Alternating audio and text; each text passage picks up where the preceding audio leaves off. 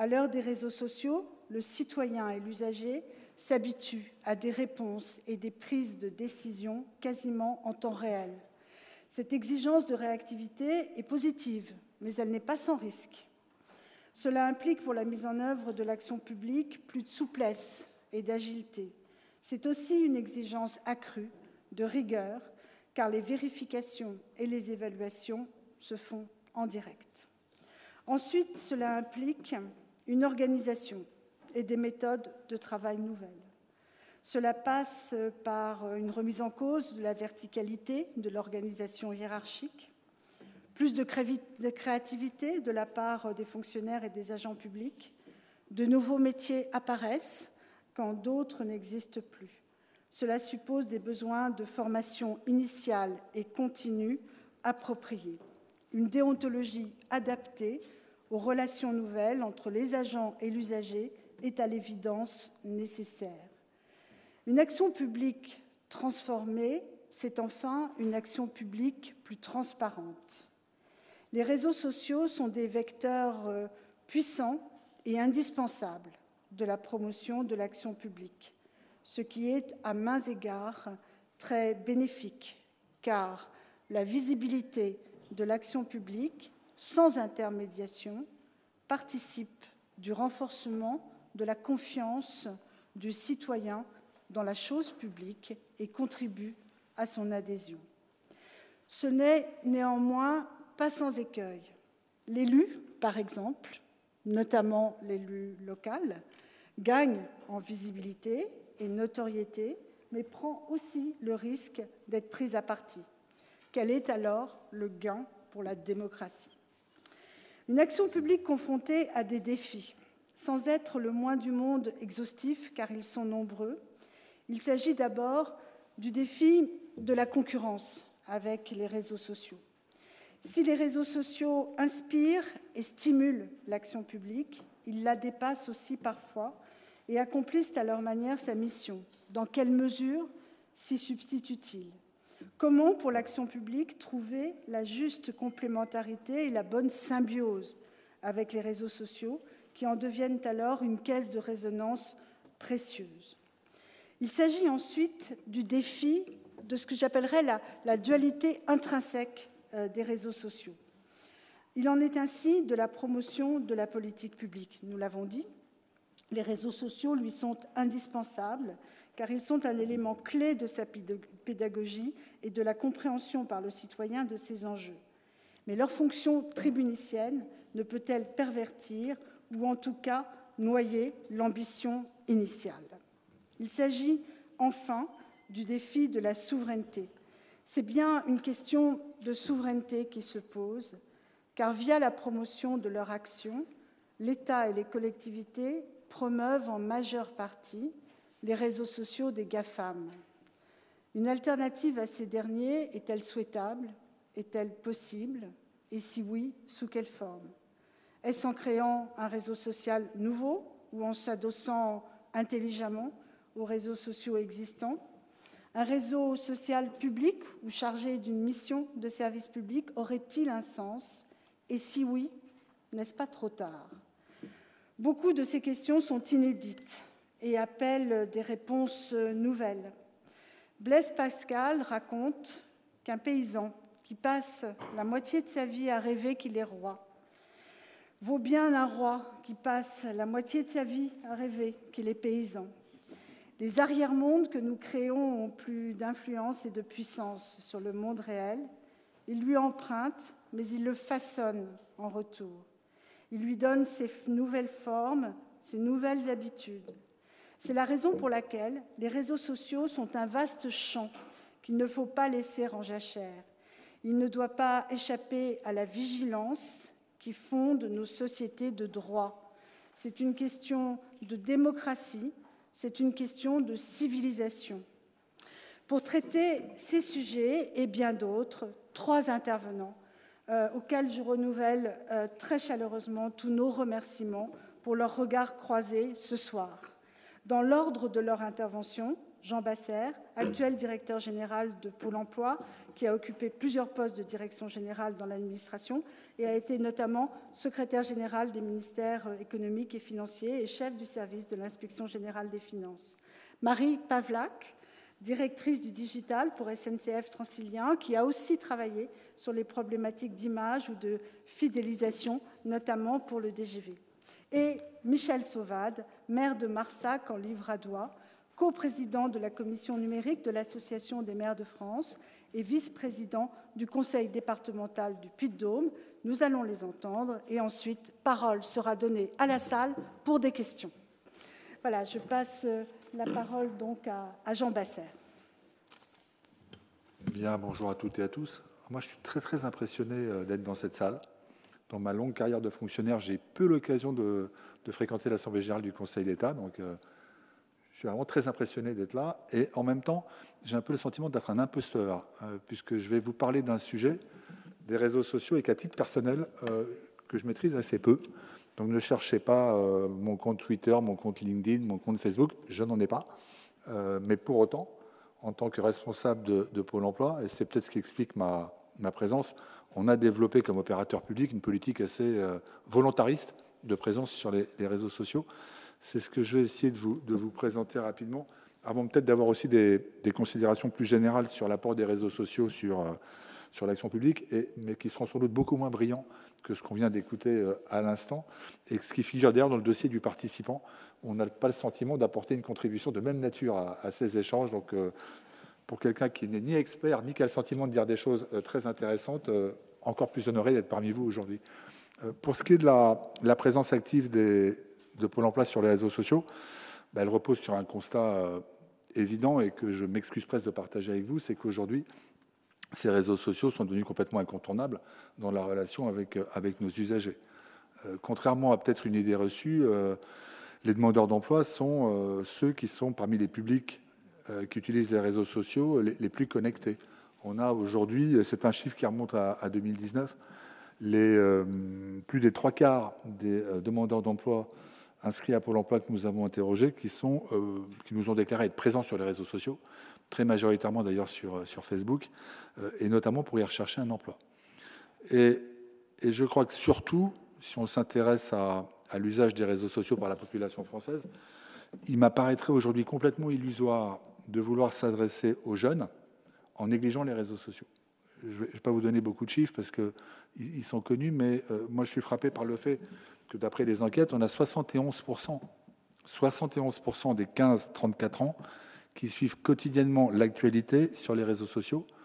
Et à peu près un tiers d'entre eux euh, déclarent même qu'ils passent uniquement par les réseaux sociaux euh, ou les moteurs de recherche pour euh, accéder à des contenus d'information en ligne. et je pense que la crise sanitaire a dû largement renforcer cette tendance. Ce qui veut dire clairement que pour tout service public, euh, la présence sur les réseaux sociaux est pour moi une nécessité absolue pour concrétiser le fameux aller vert, qui est un des nouveaux marqueurs de l'action publique. Et pour Pôle emploi, on a sans doute, mais comme d'autres institutions, peut-être la SNCF d'ailleurs aussi, euh, des, problèmes d'image et de réputation euh, qui nous font naturellement nous intéresser aux réseaux sociaux. Alors, très concrètement, qu'est-ce que, nous faisons rapidement? Euh, ce qu'on fait, c'est euh, autour d'une conviction, c'est que pour un opérateur public comme Pôle Emploi, euh, la présence sur les réseaux sociaux, ça suppose réellement de s'organiser et d'avoir une présence qui soit adaptée à nos publics et aux forces et aux, forces et aux atouts de chaque réseau. Donc nous, on est présent sur beaucoup de réseaux sociaux. On a même créé une chaîne YouTube, dont je vous dirai quelques mots tout à l'heure. Et pour illustrer pour illustrer cette présence, vous avez donc euh, ce slide qui, vous montre euh, qu'on a une approche qui consiste d'abord à différencier nos usages selon les cibles. Donc pour les, pour les demandeurs d'emploi, c'est le, cadran en bas à gauche. On est présent euh, sur Facebook, TikTok, YouTube. Et YouTube, là, ça concerne également les entreprises ainsi qu'Instagram. Et pour, donc ça, c'est l'aspect demandeur d'emploi. Et vous avez toute la partie droite du, slide, où là, on est sur notre présence vis-à-vis des relais, d'opinion, vis-à-vis des médias, vis-à-vis des institutionnels. Et là, c'est comme, les autres, hein, Twitter et, LinkedIn. On privilégie des lignes éditoriales qui sont adaptées à ces différents réseaux. Côté euh, demandeur d'emploi, ce qu'on privilégie, c'est le serviciel et le conseil. Côté euh, influenceur, on est plutôt sur tout ce, qui, est information, expertise et valorisation du corporate. Et on est bien sûr très attentif à différencier nos, usages et nos modes d'intervention en fonction des, publics et donc euh, des médias. Si vous regardez ce qu'on poste sur TikTok, vous allez constater qu'on est euh, clairement sur des formats très courts, des formats vidéo, euh, des formats de, témoignages. Au-delà de cette, euh, cette, présentation très générale, peut-être insister sur trois points qui sont à nos yeux très importants. D'abord, nous, on a fait un choix de partager la présence des réseaux sociaux entre le national et le local. certains des comptes institutionnels que nous avons, et c'est vrai pour LinkedIn, Instagram euh, et, TikTok, on n'a qu'un compte national. Euh, pour les autres euh, réseaux, on a des possibilités d'avoir des comptes au niveau de nos agences, donc notamment sur Facebook. Mais aujourd'hui, en tout cas, dans cette phase de, lente montée en charge, une agence ne peut ouvrir une page Facebook qu'avec une validation des services de communication de, la, région. Deuxième, euh, point sur euh, cette articulation nationale-locale, euh, c'est que les présences locales, elles sont consacrées essentiellement à de l'information de proximité sur le marché de l'emploi, tout ce qui va concerner la présentation des offres d'emploi, des formations, des événements, etc., et la valorisation de l'action de terrain de Pôle emploi. Alors qu'au niveau de, la présence nationale de, de Pôle emploi, vous allez plutôt avoir d'abord une logique de délivrance de conseils et d'infos pratiques euh, sur tout, en fait, le, tout le champ d'intervention de Pôle emploi. Vous avez une volonté donc, de valoriser notre offre de service, de valoriser la performance de Pôle emploi et de décrypter les tendances du marché du travail. Ce qui ne veut pas dire, bien sûr, que ces deux approches sont incompatibles. Et sur les, pages nationales, on partage également du contenu pour valoriser ce qui peut être fait au niveau local. Mais il y a bien cette différence d'approche entre les deux niveaux. Le deuxième point euh, sur lequel je voulais insister, c'est qu'on mobilise beaucoup nos collaborateurs. Et donc la stratégie de développement sur les réseaux sociaux, elle repose sur la mobilisation de collaborateurs pour renforcer ces sentiments à la fois de fierté et d'appartenance et incarner très concrètement le service public. On a fait un choix qui est de, mettre en place un réseau de, collaborateurs qu'on appelle les ambassadeurs, euh, qui sont là pour témoigner de, leur engagement au sein de Pôle emploi, et valoriser l'expertise et incarner l'opérateur. Très concrètement, on a une communauté aujourd'hui d'à peu près 1500, 1500 membres, 1500 bah, comptes, et donc 1500 membres, qui génèrent, euh, pour que vous ayez quelques idées, 8 millions de vues euh, par mois. Et euh, chaque mois, par an, pardon, par an. Et chaque mois, on a entre 10, euh, 10 et 15 000 tweets et, retweets. Donc c'est une communauté très, très active. Certains de ces ambassadeurs bénéficient d'un programme d'accompagnement qui est piloté par notre direction de la communication et disposent d'ailleurs d'une application qui leur est dédiée euh, avec du, push de contenu qu'ils peuvent, qu'ils peuvent tous partager. Donc ça, c'était le, premier point. Une communauté d'ambassadeurs. Et deuxième choix très important, mais qui est partagé, je pense, par beaucoup d'autres institutions, c'est que nos vidéos et toutes les publications que nous postons sont systématiquement euh, animées par des conseillers de Pôle emploi. Euh, des conseillers de Pôle emploi qui incarnent comme ça euh, clairement l'opérateur et qui sont devenus le visage de Pôle emploi et qui confèrent à leur intervention de l'authenticité et je dois dire d'ailleurs qu'en interne, ce sont un peu devenus des stars. C'est-à-dire que ces conseillers qu'on voit qui sont réputés ont vraiment au sein de Pôle emploi une image euh, très forte. Donc euh, si je me déplace avec eux, on, posera plutôt la question de qui est la personne à côté de Bouchara, qui est une de nos, une conseillères très actives, que, l'inverse. Alors, ça ne veut pas dire qu'on ne recure pas au code, des, au code des réseaux sociaux, notamment les influenceurs. on, travaille avec des influenceurs sur les, sur les réseaux. On ne cherche pas forcément la notoriété, on cherche la représentativité et l'efficacité. On a beaucoup travaillé dernièrement sur les métiers en tension. Et on a travaillé avec un YouTuber qui s'appelle MyCode, que vous connaissez, ou non, MyCode en fait on l'appelle souvent à tort Michael, et c'est un, un, influenceur qui euh, nous a permis de, de, mettre au point une web série sur les passionnés du numérique pour parler, et notamment aux jeunes, euh, des perspectives du métier du numérique. À l'inverse, sur le BTP, on avait plutôt une volonté de, casser des images euh, sur ce type de métier. Et là, on a fait appel à une influenceuse très connue dans la sphère du bricolage, qui s'appelle Kelly Cruz, et qui a, plus de, 800 000 abonnés sur TikTok, et qui est, avec qui on a, on a réalisé une série euh, consacrée aux fausses idées sur les tensions en matière de recrutement. Donc euh, on est naturellement euh, toujours intéressé par recourir à, des, à ce qui est aujourd'hui des codes assez clairs de ces réseaux, mais en privilégiant beaucoup la présence de, conseillers, j'allais dire, de vrais conseillers de Pôle emploi. Moi, ce que je trouve affolant, c'est des organisations qui euh, communiquent avec des, mannequins à la place des, vrais gens. Quoi. Euh, et, donc, euh, c'est très important qu'on ait fait ce choix et qu'il est plutôt bien ressenti. Qu'est-ce que ça donne, cette, cette, stratégie? Des résultats qui sont assez probants. donc, on, a, on vous met là quelques, quelques nombres d'abonnés comparés à d'autres, d'autres intervenants. Vous voyez qu'on est plutôt pas mal, mal positionné et qu'on a des taux de croissance en plus qui sont significatifs. Donc ça, c'est pour moi le, point important. On est présent, on a des abonnés et on continue de, croître, ce qui est dans ce secteur-là un, critère assez euh, important. Euh, je précise, sur Facebook, là, c'est les pages nationales. Euh, les pages locales sont bien plus importantes puisqu'on a aujourd'hui près de 300 agences qui ont, leur, page Facebook.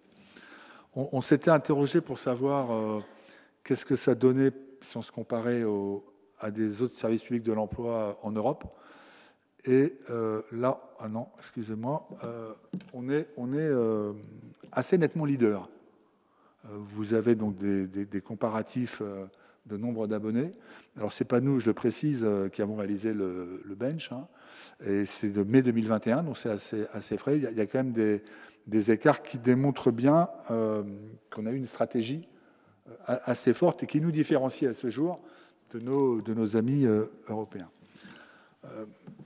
le, point euh, important peut-être, au-delà de ces considérations générales, c'est de, partager avec vous le fait que, ces résultats, cette présente, c'est le fruit euh, d'une stratégie qui a nécessité euh, pas mal d'accompagnement. Et vous en avez évoqué tout à l'heure quelques-uns, donc je vais pouvoir les, les, illustrer. En termes de ressources humaines, nous, on a investi dans les nouvelles compétences, dans des nouveaux métiers, qui sont nécessaires à l'animation et à la modération dans la durée euh, des réseaux sociaux. Nous avons euh, une vingtaine de, community managers à temps plein qui sont euh, en direction générale ou régionale, donc dans nos fonctions support, et nous avons en agence 500 animateurs de pages et d'outils de, réseaux sociaux, sachant qu'eux, ils ne sont pas à plein temps naturellement. Occasionnellement, ils contribuent à cette activité. Euh, l'ensemble de cette communauté étant animée par, euh, par euh, Pauline Calmès qui est là avec ses équipes de la direction de la communication. Deuxième, deuxième point important, on est très attentif sur le cadrage des propos tenus sur les réseaux sociaux. Donc on a des, des guides et des, instructions, des supports pédagogiques qui rappellent l'obligation de neutralité de réserve et pour nous, qui est un point extrêmement important, qui est le fait qu'on ne divulgue pas sur les réseaux sociaux des éléments individuels d'un dossier de demandeur d'emploi. Ça, c'est pour nous un sujet euh, très très important. On est très attentif aux enjeux de temporalité. Euh, vous le savez bien, euh, si on veut continuer à avoir des résultats et si on veut progresser, ça suppose une réactivité très forte. Donc on est, on est attentif à pouvoir apporter des réponses rapides, alors sous forme de messages privés ou commentaires, ça dépend des cas, quitte à réorienter d'ailleurs euh, nos interlocuteurs vers, euh, vers notre offre de services euh, en, ligne pour qu'ils puissent avoir des réponses plus précises aux questions qu'ils posent. On essaye d'être agile et donc de s'adapter à l'évolution et au code de ces réseaux. Et lorsqu'on décide de, se mettre sur un nouveau réseau social, on fait une étude assez approfondie préalable pour en mesurer les avantages, les opportunités et aussi les risques.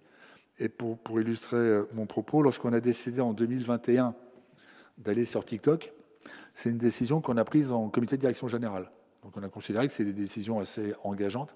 Et c'est à ce moment-là d'ailleurs qu'on a fait le choix, euh, comme je vous l'ai indiqué tout à l'heure, d'avoir à ce stade un seul compte au niveau national pour bien mesurer euh, les conditions euh, de, réussite d'une présente sur TikTok. C'est d'ailleurs aussi pour ça que dans le, les, tableaux que je vous ai présentés, on n'est pas sur, Snapchat et on n'est pas non plus sur, sur Twitch. Je ne sais pas si on y sera un jour, mais si on y est, c'est parce qu'on aura fait une analyse que ça nous servait à quelque chose. Et puis, je ne voudrais pas terminer euh, cette présentation des, enjeux très opérationnels de réussite d'une présence sur les réseaux sociaux sans évoquer les risques de tout ce qui est associé, en tout cas, à la maîtrise ou la tentative de maîtrise des risques de réputation. Euh, je parlais tout à l'heure de, Pôle emploi. Euh, qui a naturellement une image extrêmement bonne, mais avec sans doute des marges de, progression. Et donc on, a une veille extrêmement active sur les réseaux sociaux. Euh, on sait exactement euh, tout ce qui se dit, quelles sont les tendances de ce qui se dit sur Pôle Emploi sur les réseaux sociaux, ce qui nous permet de produire régulièrement des contenus pédagogiques pour essayer notamment de tordre le cou à quelques fausses idées qui peuvent circuler sur l'institution ou sur ses pratiques. Mais quelquefois, on est aussi confronté à des, bad buzz, à des, bruits négatifs. En général, euh, sur des choses qui peuvent paraître anecdotiques et qui prennent tout de suite des proportions euh, assez considérables. Alors, euh, je vais vous en donner un exemple dans une série de, de masochisme bien pensé. C'est ça. Alors, je pense que ça part, comme toujours, d'une bonne intention. C'est un conseiller qui poste sur Facebook une infographie pour lui de la journée type du demandeur d'emploi. Euh, donc dans une, euh, alors on a discuté avec lui, on a essayé de comprendre pourquoi après coup. C'était pour montrer que la, recherche d'emploi c'était quelque chose de contraignant et donc pour contrarier une idée reçue qui est de dire les demandeurs d'emploi euh, ne font rien. cela dit, dans son infographie, elle commence par un petit déjeuner à 7h45. il faut que ce petit déjeuner soit solide. Et je ne vous ai pas déroulé toute la journée, mais, c'est clair qu'on s'est rapidement fait accuser d'infantiliser les demandeurs d'emploi et de, sortir, euh, de se mêler des choses qui ne nous regardaient pas. Ce, poste, ça a été une reprise médiatique euh, énorme. Mais il faut savoir qu'à Pôle emploi, euh, ce n'est pas le cas de cet exemple-là, mais il y en a d'autres, c'est le 20h.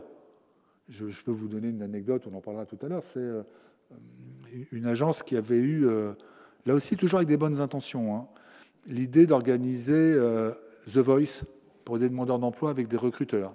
Donc il y avait des recruteurs qui, étaient là, qui écoutaient à l'aveugle et qui, en fonction du pitch, se retournaient ou pas. C'est une agence qui a fait ça de manière assez maladroite, mais encore une fois, il n'y avait aucune les, demandeurs d'emploi étaient volontaires, tout le monde était volontaire, il n'y avait pas de, il avait pas de mauvaise intention. Et ça, ça fait le 20h de France 2, l'ouverture du 20h de France 2. Donc voilà, il faut qu'on, qu'on assume quand on décide d'aller euh, sur les réseaux sociaux que les risques de buzz sont sérieux et qu'il faut euh, y faire face sans décourager euh, les collectifs qui utilisent les réseaux sociaux. Donc il y a un équilibre à trouver qui n'est pas évident.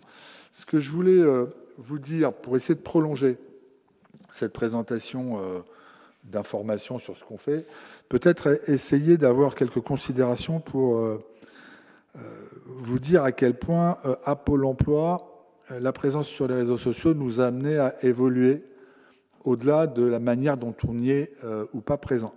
Et je voudrais vous donner quatre, quatre exemples rapides. Euh, le premier exemple, et là c'est l'accompagnement des demandeurs d'emploi, euh, c'est que les réseaux sociaux nous permettent de mettre en place un accompagnement nouveau qu'on a appelé le nouveau suivi. Le nouveau suivi, c'est quoi? C'est on, on, a une offre de service qui est différenciée selon l'éloignement des personnes au marché du travail. Et pour les demandeurs d'emploi qui sont les plus autonomes, on a mis en place un suivi qui est assez collectif et digital. Et dans le cadre de ce suivi, on a décidé de créer des communautés numériques fermées et sécurisées, donc qui s'adressent aux personnes qui sont accompagnées euh, dans ce cadre, qui, rassemblent donc des demandeurs d'emploi euh, volontaires, des conseillers, mais, aussi des entreprises. Et ces conseillers qui sont, eux, pour le coup, formés, comme je l'indiquais tout à l'heure, la fonction de, community manager. Donc ça s'appelle Sphère, euh, Sphère Emploi. Euh, donc c'est un espace d'entraide. C'est les demandeurs d'emploi qui, s'entraident, qui se donnent des conseils. C'est un espace de partage d'informations sur les événements, sur les opportunités. C'est un espace de, dialogue. Et on a, et donc, euh, il y a des tas, je ne vais pas vous détailler ça, il y a des, il y a des tas d'informations, des tas de modes d'intervention sur Sphère. Ce que je voulais vous indiquer, c'est qu'on a une montée en charge qui est plutôt encourageante. Euh, j'ai regardé avant de, venir le nombre de demandeurs d'emploi qui sont aujourd'hui inscrits à une sphère, puisqu'il y en a plusieurs selon les territoires. On est, on est à plus de 120 000. 120 000, ça fait un demandeur d'emploi sur six qui dépend de ce mode d'accompagnement nouveau suivi. On pense qu'il faut qu'on monte encore en puissance, mais on a un démarrage qui est plutôt encourageant. Il y a euh, depuis mai 350 000 visites qui ont été enregistrées et il y a en moyenne 5 publications par sphère et par jour. On a là aussi des marges de progrès, mais globalement, ça veut dire que c'est en train de prendre. Et ce qui est important pour nous, c'est que quand on interroge les, participants de Sphère sur leur satisfaction, ils sont euh, aujourd'hui 79% et satisfaits, très satisfaits. Donc ça, c'est la première illustration. On utilise les réseaux sociaux dans le mode d'accompagnement des demandeurs d'emploi. La deuxième illustration, c'est que dès lors, et ça, euh, on, le sait, que les réseaux sociaux sont objectivement aujourd'hui des moyens de favoriser le retour à l'emploi, ben, il faut qu'on puisse euh, former les demandeurs d'emploi à leur usage. Donc on a développé des ateliers. On a un atelier en ligne de 20 minutes qui s'appelle euh, les BA bas des réseaux professionnels. C'est sur notre plateforme numérique qui s'appelle Emploi Store. Emploi Store, c'est une, plateforme sur laquelle vous avez tous les services numériques développés par Pôle emploi, mais par tous les acteurs. Et donc, vous avez, je crois, à peu près tous les services numériques qui existent de qualité. Et si vous allez sur l'Emploi Store, et si vous tapez BA, BABA réseaux sociaux, vous aurez une présentation qui est une première sensibilisation à l'intérêt des réseaux sociaux pour la recherche d'emploi et aussi des, premières bases de, la gestion de son image en ligne, le fameux euh, personal branding. Deuxième chose qu'on fait, c'est les ateliers physiques en agence. Euh, et ça, c'est un atelier qui s'appelle Valoriser mon profil sur les réseaux sociaux. Euh, et on le propose aux demandeurs d'emploi qui maîtrisent quand même le numérique. Nous, on a développé dans les agences de Pôle emploi le, le recours systématique à Pix Emploi, qui est un outil euh, d'évaluation des compétences numériques. Et on ne propose, euh, pour être très concret, cet atelier, qu'aux demandeurs d'emploi qui euh, ont un score qui dépasse, qui est égal à 80%. Donc c'est des gens qui maîtrisent le numérique. Et on a à peu près à ce stade 750 personnes qui chaque mois vont dans cet atelier numérique. Donc ça, c'est le deuxième volet. Réseaux sociaux, éléments de favoriser le retour à l'emploi et donc dans l'accompagnement, formation ou sensibilisation des demandeurs d'emploi à cet outil. Troisième, euh, troisième exemple que je donne, qui ne concerne pas Pôle emploi, mais la sphère sociale au sens large, et qui est d'ailleurs mentionné par l'excellent euh, dossier du participant, c'est les maraudes numériques. Les maraudes numériques, c'est un appel à projet qui a été lancé en juillet euh, dernier par le ministère du, Travail et le Haut Commissariat au. Alors à chaque fois, je me sur son titre, le Haut Commissariat aux compétences c'est quoi l'objectif? C'est d'essayer, via les réseaux sociaux, de repérer des jeunes NITS euh, qui ne sont pas accompagnés par le service public de l'emploi, le fameux aller vert, et de leur proposer, via des réseaux sociaux, des modes de contact, via les réseaux sociaux, aussi via les plateformes de jeux en ligne. C'était les deux, les deux outils qui ont été euh, ciblés, pour les amener à euh, prendre contact avec, le service public de l'emploi. Alors, ça, ça pas beaucoup d'éléments de bilan, puisque on a eu neuf projets qui ont été retenus et que le conventionnement est en cours. Donc, euh, dans quelques mois, on pourra en tirer les conséquences. Mais c'est très intéressant de voir qu'on utilise les réseaux sociaux pour capter un public qui, naturellement, ne vient pas, nous voir et qu'on lui propose des accroches qui vont lui permettre de, bénéficier de nos services. Et puis, le dernier exemple que je vous donne, et, je, m'arrêterai euh, presque, euh, c'est la transformation interne que vous évoquez, la transformation RH. J'évoquais le fait tout à l'heure qu'on a des programmes d'accompagnement dédiés à nos spécialistes, en quelque sorte, des réseaux sociaux, mais au-delà, on a euh, tout un, appareillage d'instruction, de, guides pédagogiques pour euh, former nos propres conseillers euh, à l'usage de ces, réseaux. On a des guides pratiques, par exemple la gestion de la modération et les bons réflexes à avoir en cas de publication sensible, un guide sur la sécurisation des comptes sur les principaux réseaux sociaux, etc. Donc il y a tout un, outillage de nos conseillers. Et toujours dans cette logique d'appropriation, on utilise on encourage l'utilisation de notre propre réseau social interne. On a un réseau social interne qui s'appelle, avec beaucoup d'audace d'ailleurs, je trouve, Pôle. Euh, et aujourd'hui, Pôle, c'est 1920 euh, communautés au sein de Pôle emploi exclusivement. Euh, et on a un rythme de croisière aujourd'hui qui est à peu près l'ouverture de, de 16 communautés chaque mois. Donc voilà, donc c'est le réseau social, c'est aussi une réalité de notre, de notre fonctionnement. En, écho à ce que vous disiez tout à l'heure pour conclure, euh, c'est vraiment une contribution au changement de positionnement du service public. Et c'est un point que vous avez euh, évoqué qui est très important. On passe d'une relation en quelque sorte unilatérale à une relation réciproque. Euh, ça, c'est le vrai changement, je pense, pour les, pour les services publics. Vous avez des interpellations, vous avez des questions, vous avez de l'entraide. Tout ça est un, quelque chose qui n'est qui pas naturellement inscrit dans le mode de fonctionnement. deuxième point très important que je vois, moi, c'est que ces réseaux sociaux ils permettent de nouvelles relations entre collaborateurs au sein de communautés. J'évoquais notre réseau social interne, et euh, c'est tout l'enjeu de l'horizontalité en interne, avec euh, tout l'enjeu du positionnement. Nous, le recours aux réseaux sociaux en interne, c'est une des briques d'un programme de transformation qu'on pousse, qui s'appelle Performance par la confiance, et qui vise à mieux mobiliser l'intelligence collective, l'esprit d'innovation, la capacité d'initiative, et en quelque sorte de, de, faire que nos lignes euh, soit managériale et pas hiérarchique. Alors, c'est tout un programme qui mériterait des, échanges nombreux, mais les réseaux sociaux, ça participe de cette culture. demain, je pense qu'on aura d'autres usages auxquels on commence à travailler, qui est comment on mobilise l'intelligence artificielle pour analyser ce bruit de fond des réseaux sociaux, pour euh, déceler des besoins auxquels on ne répond pas. Donc, euh, comme on est assez investi sur l'intelligence artificielle, on va aussi euh, évoquer ce point et que tout cela suppose, mais euh, c'est une évidence, d'être très attentif à la fracture numérique. Et donc ça, mais c'est un sujet en soi, peut-être qu'il pourrait nécessiter une autre, euh, une autre étude approfondie du, Conseil d'État. Nous, on est très très engagés sur la réduction de la fracture numérique. Euh, et vous ne pouvez pas réfléchir aux réseaux sociaux si vous ne travaillez pas sur ce champ. Mais ça, c'est bon, c'est un autre sujet mais que je voulais mentionner en conclusion. je pense que le dernier slide montre bien d'ailleurs que, que j'ai fini mon intervention.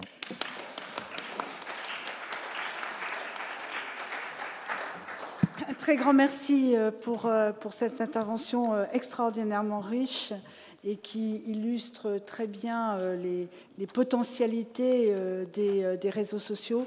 Merci aussi pour ce que vous venez de dire sur la fracture numérique, qui est effectivement quelque chose de très important pour, pour l'avenir de, la société. Alors j'imagine que, beaucoup de termes et que beaucoup d'exemples, les, community managers, l'organisation et la présence adaptée, les plateformes collaboratives font écho à ce que Marie Pavlak euh, va, nous dire. Donc sans plus tarder, je lui passe la parole.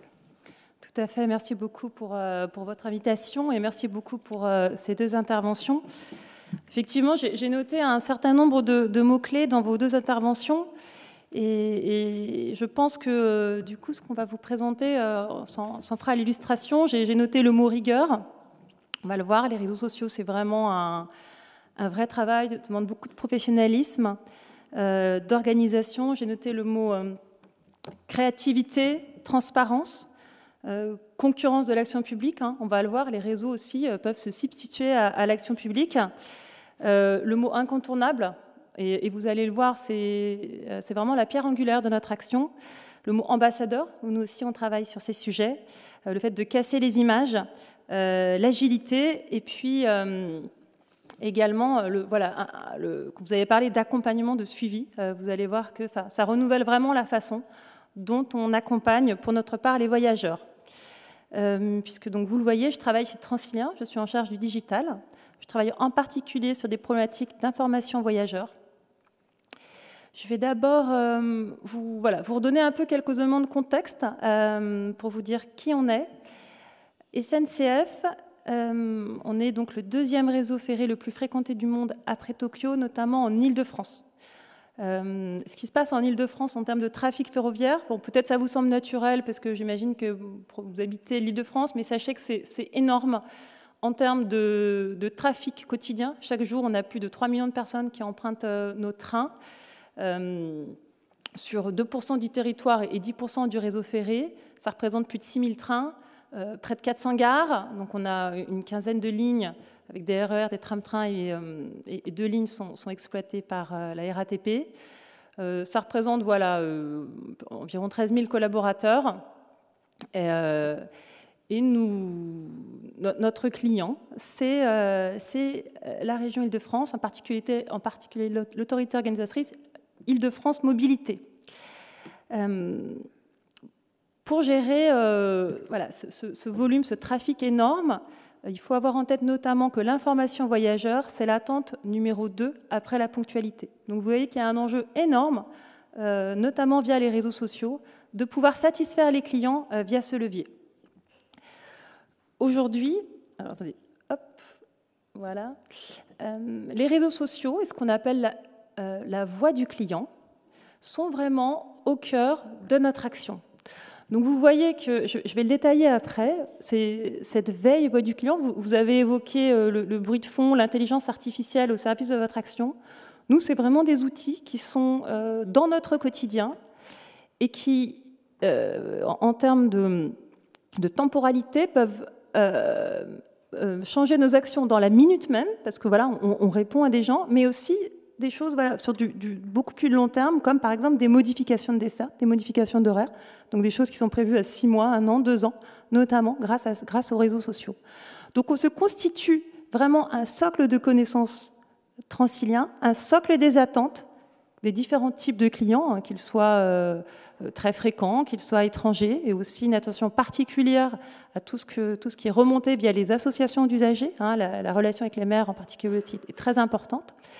Et puis tout cela vient nourrir euh, eh bien, différents sujets euh, qu'on peut, peut voir ici. Donc, à la fois l'offre de services. Donc, l'offre de services, ça peut être bah, les trains, à quelle heure ils circulent.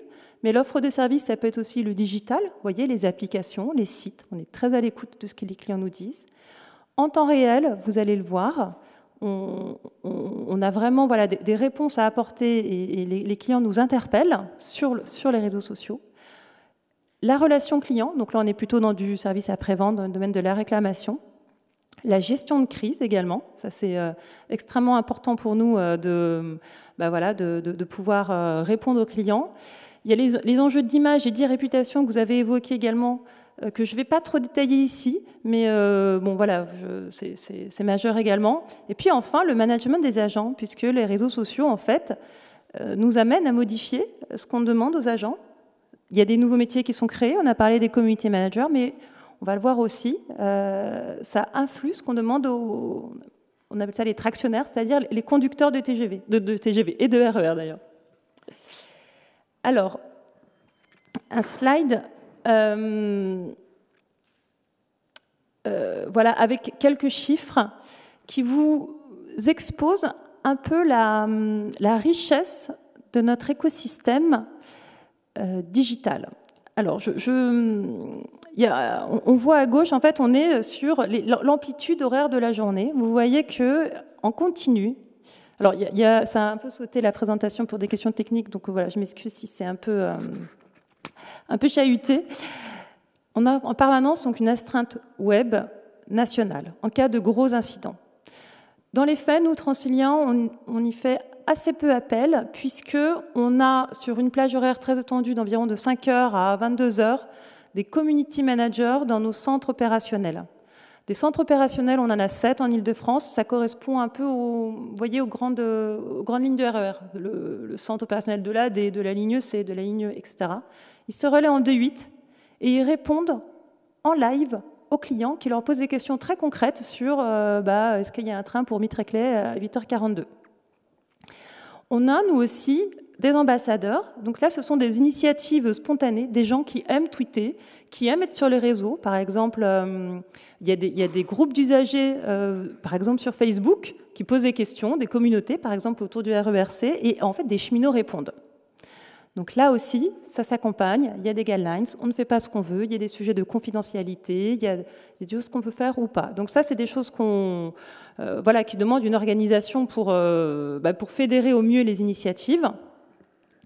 On a également euh, des, community managers de ligne dont le travail n'est pas le même que ceux des community, managers dans les centres opérationnels. Là, on est sur une, euh, temporalité qui est un peu moins chaude. On n'est pas, euh, pas là pour répondre vraiment, vraiment dans l'instant, puisque vous, vous, le voyez, en moyenne, le temps de réponse sur, dans, les, dans, les, dans, les, dans, les, centres opérationnels est de 8 minutes. C'est vraiment une moyenne. Donc il y a vraiment des gens à qui on répond dans la minute, et puis d'autres, on cherche un peu les réponses on met un peu plus de temps. Et chaque jour, il y a plus de 1000 personnes qui nous interpellent sur les réseaux sociaux, c'est-à-dire euh, qui disent ATRERE, ATRERD. C'est-à-dire que s'ils si, nous mettent ce hâte, c'est qu'ils savent que ça va arriver chez nous et qu'on va leur répondre directement. D'accord? Plus toutes les, euh, toutes, les, toutes les personnes qui parlent de nous sans nous mentionner, et on, va, le, on va le, voir après, on, s'intéresse aussi à, à ce qu'elles nous disent.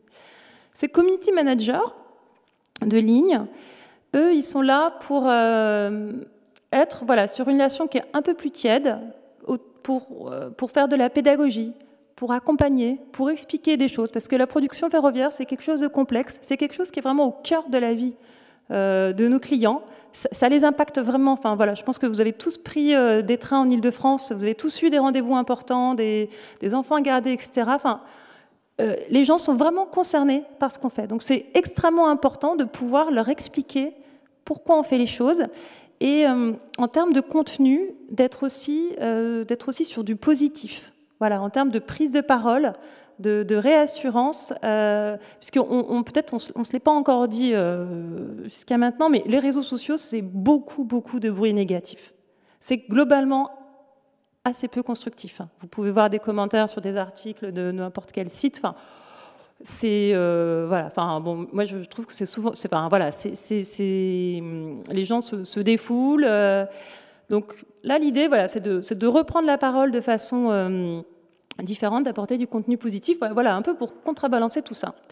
On a également euh, donc la possibilité de joindre le centre de relations clients par téléphone, par courrier, mais euh, par mail, mais aussi voilà euh, par réseau, par, Twitter, puisque nous aussi voilà, on, c'est des choses qu'on étudie.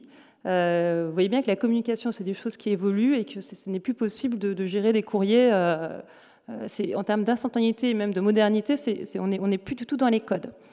Et puis, euh, sur les sujets plutôt d'image, des réputations, donc là aussi, on a euh, au sein des équipes de communication des community managers qui sont plus dans un relais de communication institutionnelle, d'image. Euh, voilà, il y, a le compte Twitter de, par exemple, de Sylvie Charles, Jean-Pierre Farandou, qui sont alimentés.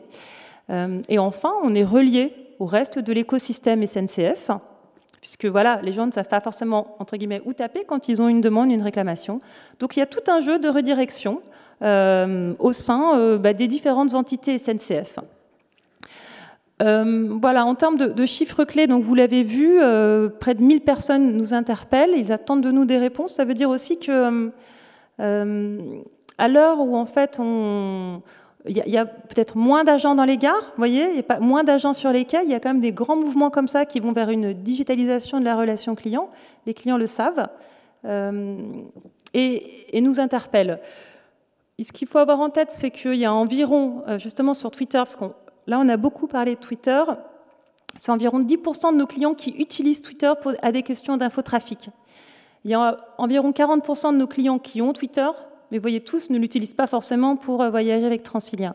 sinon, en termes d'usage des réseaux sociaux, et voilà, on, suit un peu les tendances euh, nationales.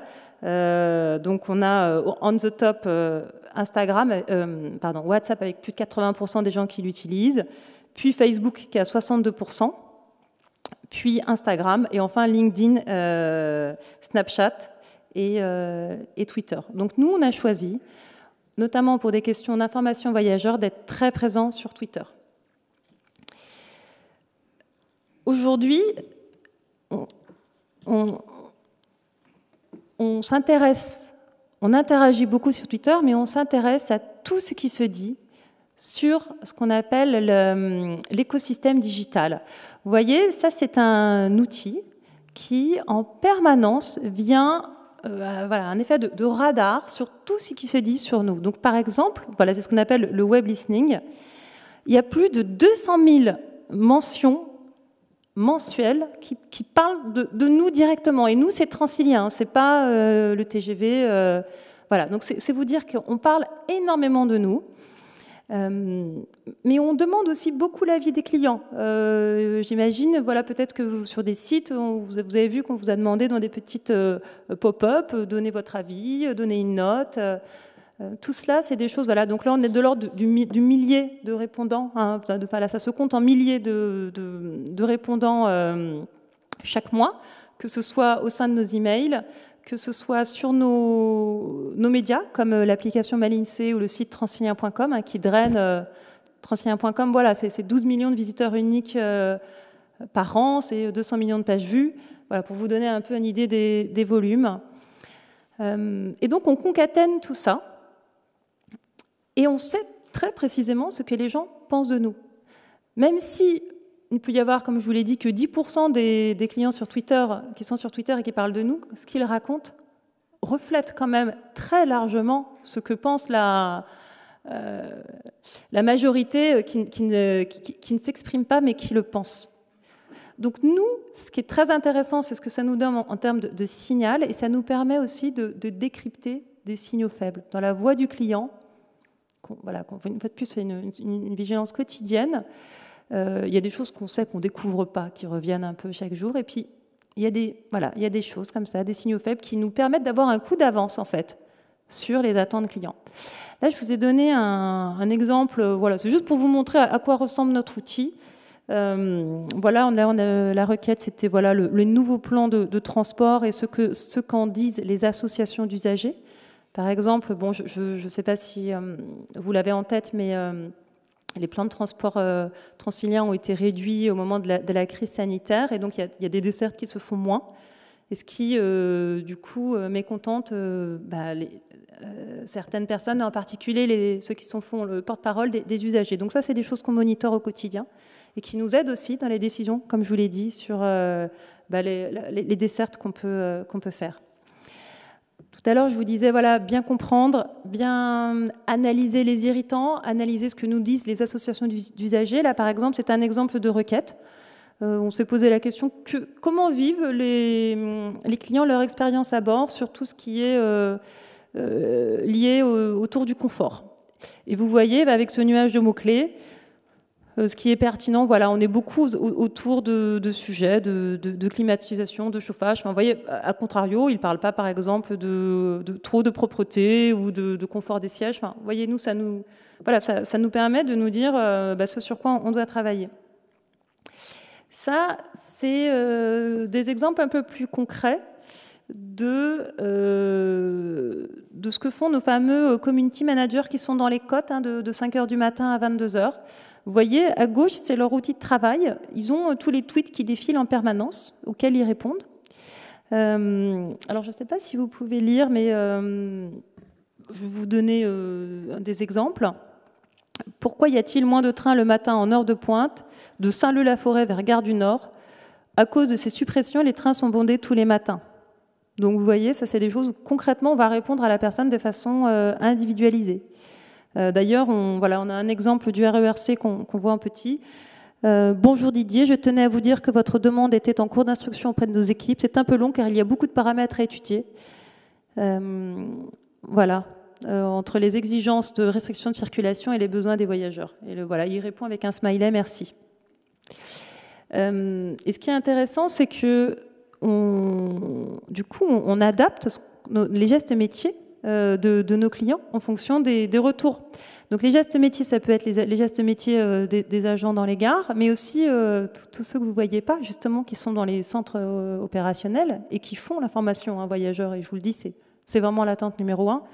Donc, bon, par exemple, il y a eu ce, voilà, ce qui s'appelait la tempête aurore, voilà, c'était avant Noël, je crois, qui a perturbé, il y a eu beaucoup d'arbres tombés sur les voies. Euh, alors, Plus de Train, qui est une association d'usagers qui est euh, très virulente et voilà, qui regarde vraiment de très près ce qu'on a fait, bah, ils nous ont dit que bah, voilà, qu'on avait bien travaillé, euh, que le storytelling, donc voilà, tout l'accompagnement, bah, c'était chouette. Vous voyez, ça, c'est aussi des choses qui nous aident et qui nous, qui nous permettent aussi de revenir vers nos agents et de dire oui, continuons à faire ça. voilà, donc je pense que là, peut-être vous arrivez à lire. Voilà, l'information donnée ici, branche par branche, est claire et informative, c'est ce que nous aimerions avoir plus souvent. Euh, ce qui est très rigolo aussi, euh, c'est que les, grandes stars de nos réseaux sociaux, ce sont les conducteurs de train. voilà. Les, alors d'ailleurs, il y en a qui, s'en amusent, qui, ont même leur compte personnel et ont leur communauté. Et je pense qu'ils préparent voilà, leur, leur petite blague euh, sur la météo. Et euh, comme je vous le disais, les réseaux sociaux, c'est quand même beaucoup de négatifs, les gens se plaignent beaucoup. mais il y a une, vague d'amour pour les conducteurs qui est là depuis, euh, enfin voilà, ça fait des années que je travaille sur le sujet. Euh, chaque semaine, c'est presque même, moi-même, ça continue à me, voilà, m'émerveiller. donc nous, ça veut dire qu'on va revenir vers, on appelle ça le département traction, donc les, les personnes qui gèrent les conducteurs, et on va les former à la prise de parole à bord. C'est une sacrée révolution pour les conducteurs. Parce que les conducteurs, vous voyez l'image peut-être qu'on peut se faire, c'est plutôt un métier solitaire. Je suis à bord de, ma cabine et on leur demande un peu de forcer leur nature. Et vous savez, c'est une population sensible. Donc euh, voilà, on se pose des questions, par exemple, autour du fait d'enregistrer ce qu'ils disent. Alors on y travaille, mais on, voilà, on avance à pas de loup. Euh, et puis là, vous avez un, exemple de, à droite, bah, typiquement de, Sophie, Sophie, voilà, une ambassadrice qui elle-même prend l'initiative de, communiquer sur des nouvelles mesures euh, auprès de sa communauté. Et on voit d'ailleurs que dans sa communauté, il y a euh, des associations d'usagers. Donc vous voyez, c'est des, prises d'initiative intéressantes. Et, comme on, se le disait, on a, voilà, on a une petite introduction entre nous là avant d'intervenir. Il euh, y, a vraiment un, sens du service public qui est très fort chez, les cheminots. Enfin, c'est vrai qu'on peut avoir un peu cette image négative, hein, mais pour vivre au quotidien euh, chez SNCF depuis, plusieurs années, euh, ces réseaux sociaux sont un instrument de fierté aussi pour nos agents parce que ça leur permet justement de prendre la parole de façon positive et d'aider les gens. Et, c'est voilà, nous, nous même au niveau managérial, c'est un levier, c'est un outil. Donc voilà, on, peut leur demander de changer leur, euh, mission, de, se former, de prendre la parole, voire même de tweeter. Il y a des nouveaux métiers, des community managers, etc. Mais, voilà, ça engendre une fierté et ça, c'est vraiment chouette. Et puis, euh, voilà, un dernier exemple, et, j'en aurais fini pour cette présentation, mais c'est quand même, je pense, très, illustratif, très, très fort, hein, ce qui s'est passé euh, au sujet de la pandémie et des réseaux sociaux. On a regardé chaque jour finement, grâce à notre outil euh, d'intelligence artificielle, ce que les clients, et en particulier le personnel soignant, disaient de notre offre de desserte pour aller au travail. Et on a modifié des horaires de train, on a mis en place des bus, et je pense qu'ils ne l'ont pas su, que c'était grâce à ce qu'ils avaient dit sur Twitter. Ils disaient, euh, voilà, euh, est-ce que j'ai un exemple parlant? Vous voyez, bon, par exemple, euh, on voit, je prends la, ligne gare de l'Est Shell, des personnels soignants qui se plaignaient de plus avoir de train pour se rendre à leur travail. On a modifié l'offre de transport pour eux, pour assurer le, service public. Voilà. Euh, donc, bah, écoutez, voilà, j'en ai fini de. Ah, mais attendez, mais en plus, je me suis. Je me rends compte que je n'ai pas passé les slides tous les slides que je voulais passer, mais j'espère que vous avez été attentifs à, ce que je disais. Voilà l'exemple de hum, le dernier exemple sur euh, l'offre ferroviaire en, contexte de pandémie. Euh, mais voilà, donc je pense que l'idée vraiment était d'illustrer comment les réseaux sociaux, au-delà des sujets d'image, des réputations qui je pense commencent à être bien connus, peuvent vraiment devenir un outil du quotidien, de la stratégie vraiment à très court terme Comment est-ce que je modifie l'offre de transport? Qu'est-ce que je dis aux voyageurs? Ils se plaignent de ça. J'envoie des bouteilles d'eau. Enfin, des choses très simples, très concrètes. Et puis vraiment sur du plus long terme, sur le travail de, management, euh, le travail de l'offre. Euh, voilà, donc je vous ai parlé que de Transilien, donc je pense que TGV et TER auraient aussi beaucoup de choses intéressantes à raconter. Merci beaucoup pour cette euh, illustration très concrète qui permet effectivement euh, d'illustrer la manière euh, dont la communication intense avec les usagers rétroagit sur la stratégie de, de l'entreprise. Et puis, entre vos deux interventions, on voit qu'il y a cette forme d'incarnation aussi euh, d'une action euh, publique avec les conseillers de Pôle emploi, euh, les conducteurs, de train. C'est effectivement très, concret et, tout à fait, et tout à fait intéressant. On aura peut-être l'occasion tout à l'heure de revenir autour de tout ce qui est ce que vous avez appelé joliment le mauvais bruit ou les bruits, ou les bruits négatifs. Mais sans tarder, donc qu'en est-il pour, pour l'élu local, par ailleurs usager de la SNCF. Ah oui, je le confirme. Bonjour à, vous toutes et tous. Merci de donner d'abord la, parole à l'Association des maires de France et des présidents d'intercommunalité dans cette belle maison qu'est le Conseil d'État pour un sujet sur lequel visiblement, euh, vous avez porté une attention depuis très longtemps, en jugé par la conférence inaugurale, dès 1917, dès 1917, c'est peut-être un peu tôt, dès 1997, ça sera suffisant, euh, il y avait eu un, rapport conduit sur euh, l'usage de, l'Internet, et au-delà de ça, en jugé par l'accueil que moi j'ai reçu ici, je suis persuadé que les élus locaux sont les, bienvenus au Conseil d'État. Merci à vous. Donc, cette intervention par rapport aux deux précédentes va être très, très, très factuelle, puisqu'il s'agit en fait du reflet d'une pratique d'un élu parmi beaucoup d'autres, avec ses spécificités euh, en fonction de sa sensibilité euh, et de, son environnement. Euh, il n'y a donc strictement aucune prétention à, l'exemplarité dans, ce qui va suivre.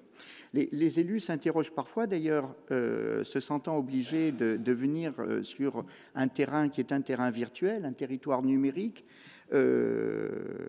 s'interrogent sur le fait d'y aller ou pas, parce qu'ils sentent qu'ils n'en ont pas le contrôle et que euh, la souveraineté même leur, euh, leur échappe.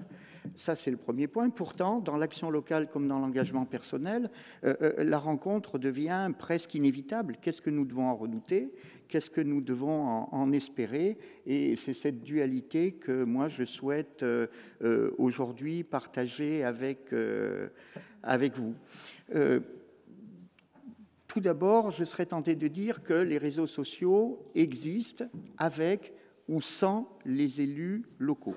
C'est une évidence. Désormais, la question, euh, c'est plutôt comment y allons-nous euh, plutôt que pourquoi y aller? Les réseaux sociaux sont là, nos concitoyens les utilisent massivement dans leur vie quotidienne, mais cette fameuse euh, dualité que vous avez évoquée les uns et les autres à, plusieurs reprises, eh nous nous y trouvons confrontés, nous aussi. Euh, face à une norme qui nous est imposée à la fois sur la forme et sur le fond par les, GAFAM, mais en même temps un, outil euh, qui est indispensable pour, pour exister politiquement.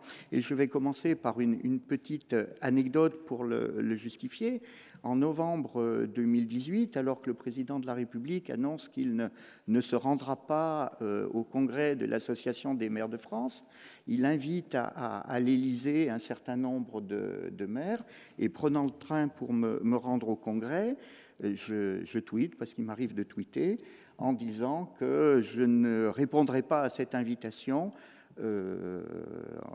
pour des raisons que, que j'explique, et en disant que j'ai aquaponé au même moment qu'il m'est donc impossible de, me rendre à l'Élysée.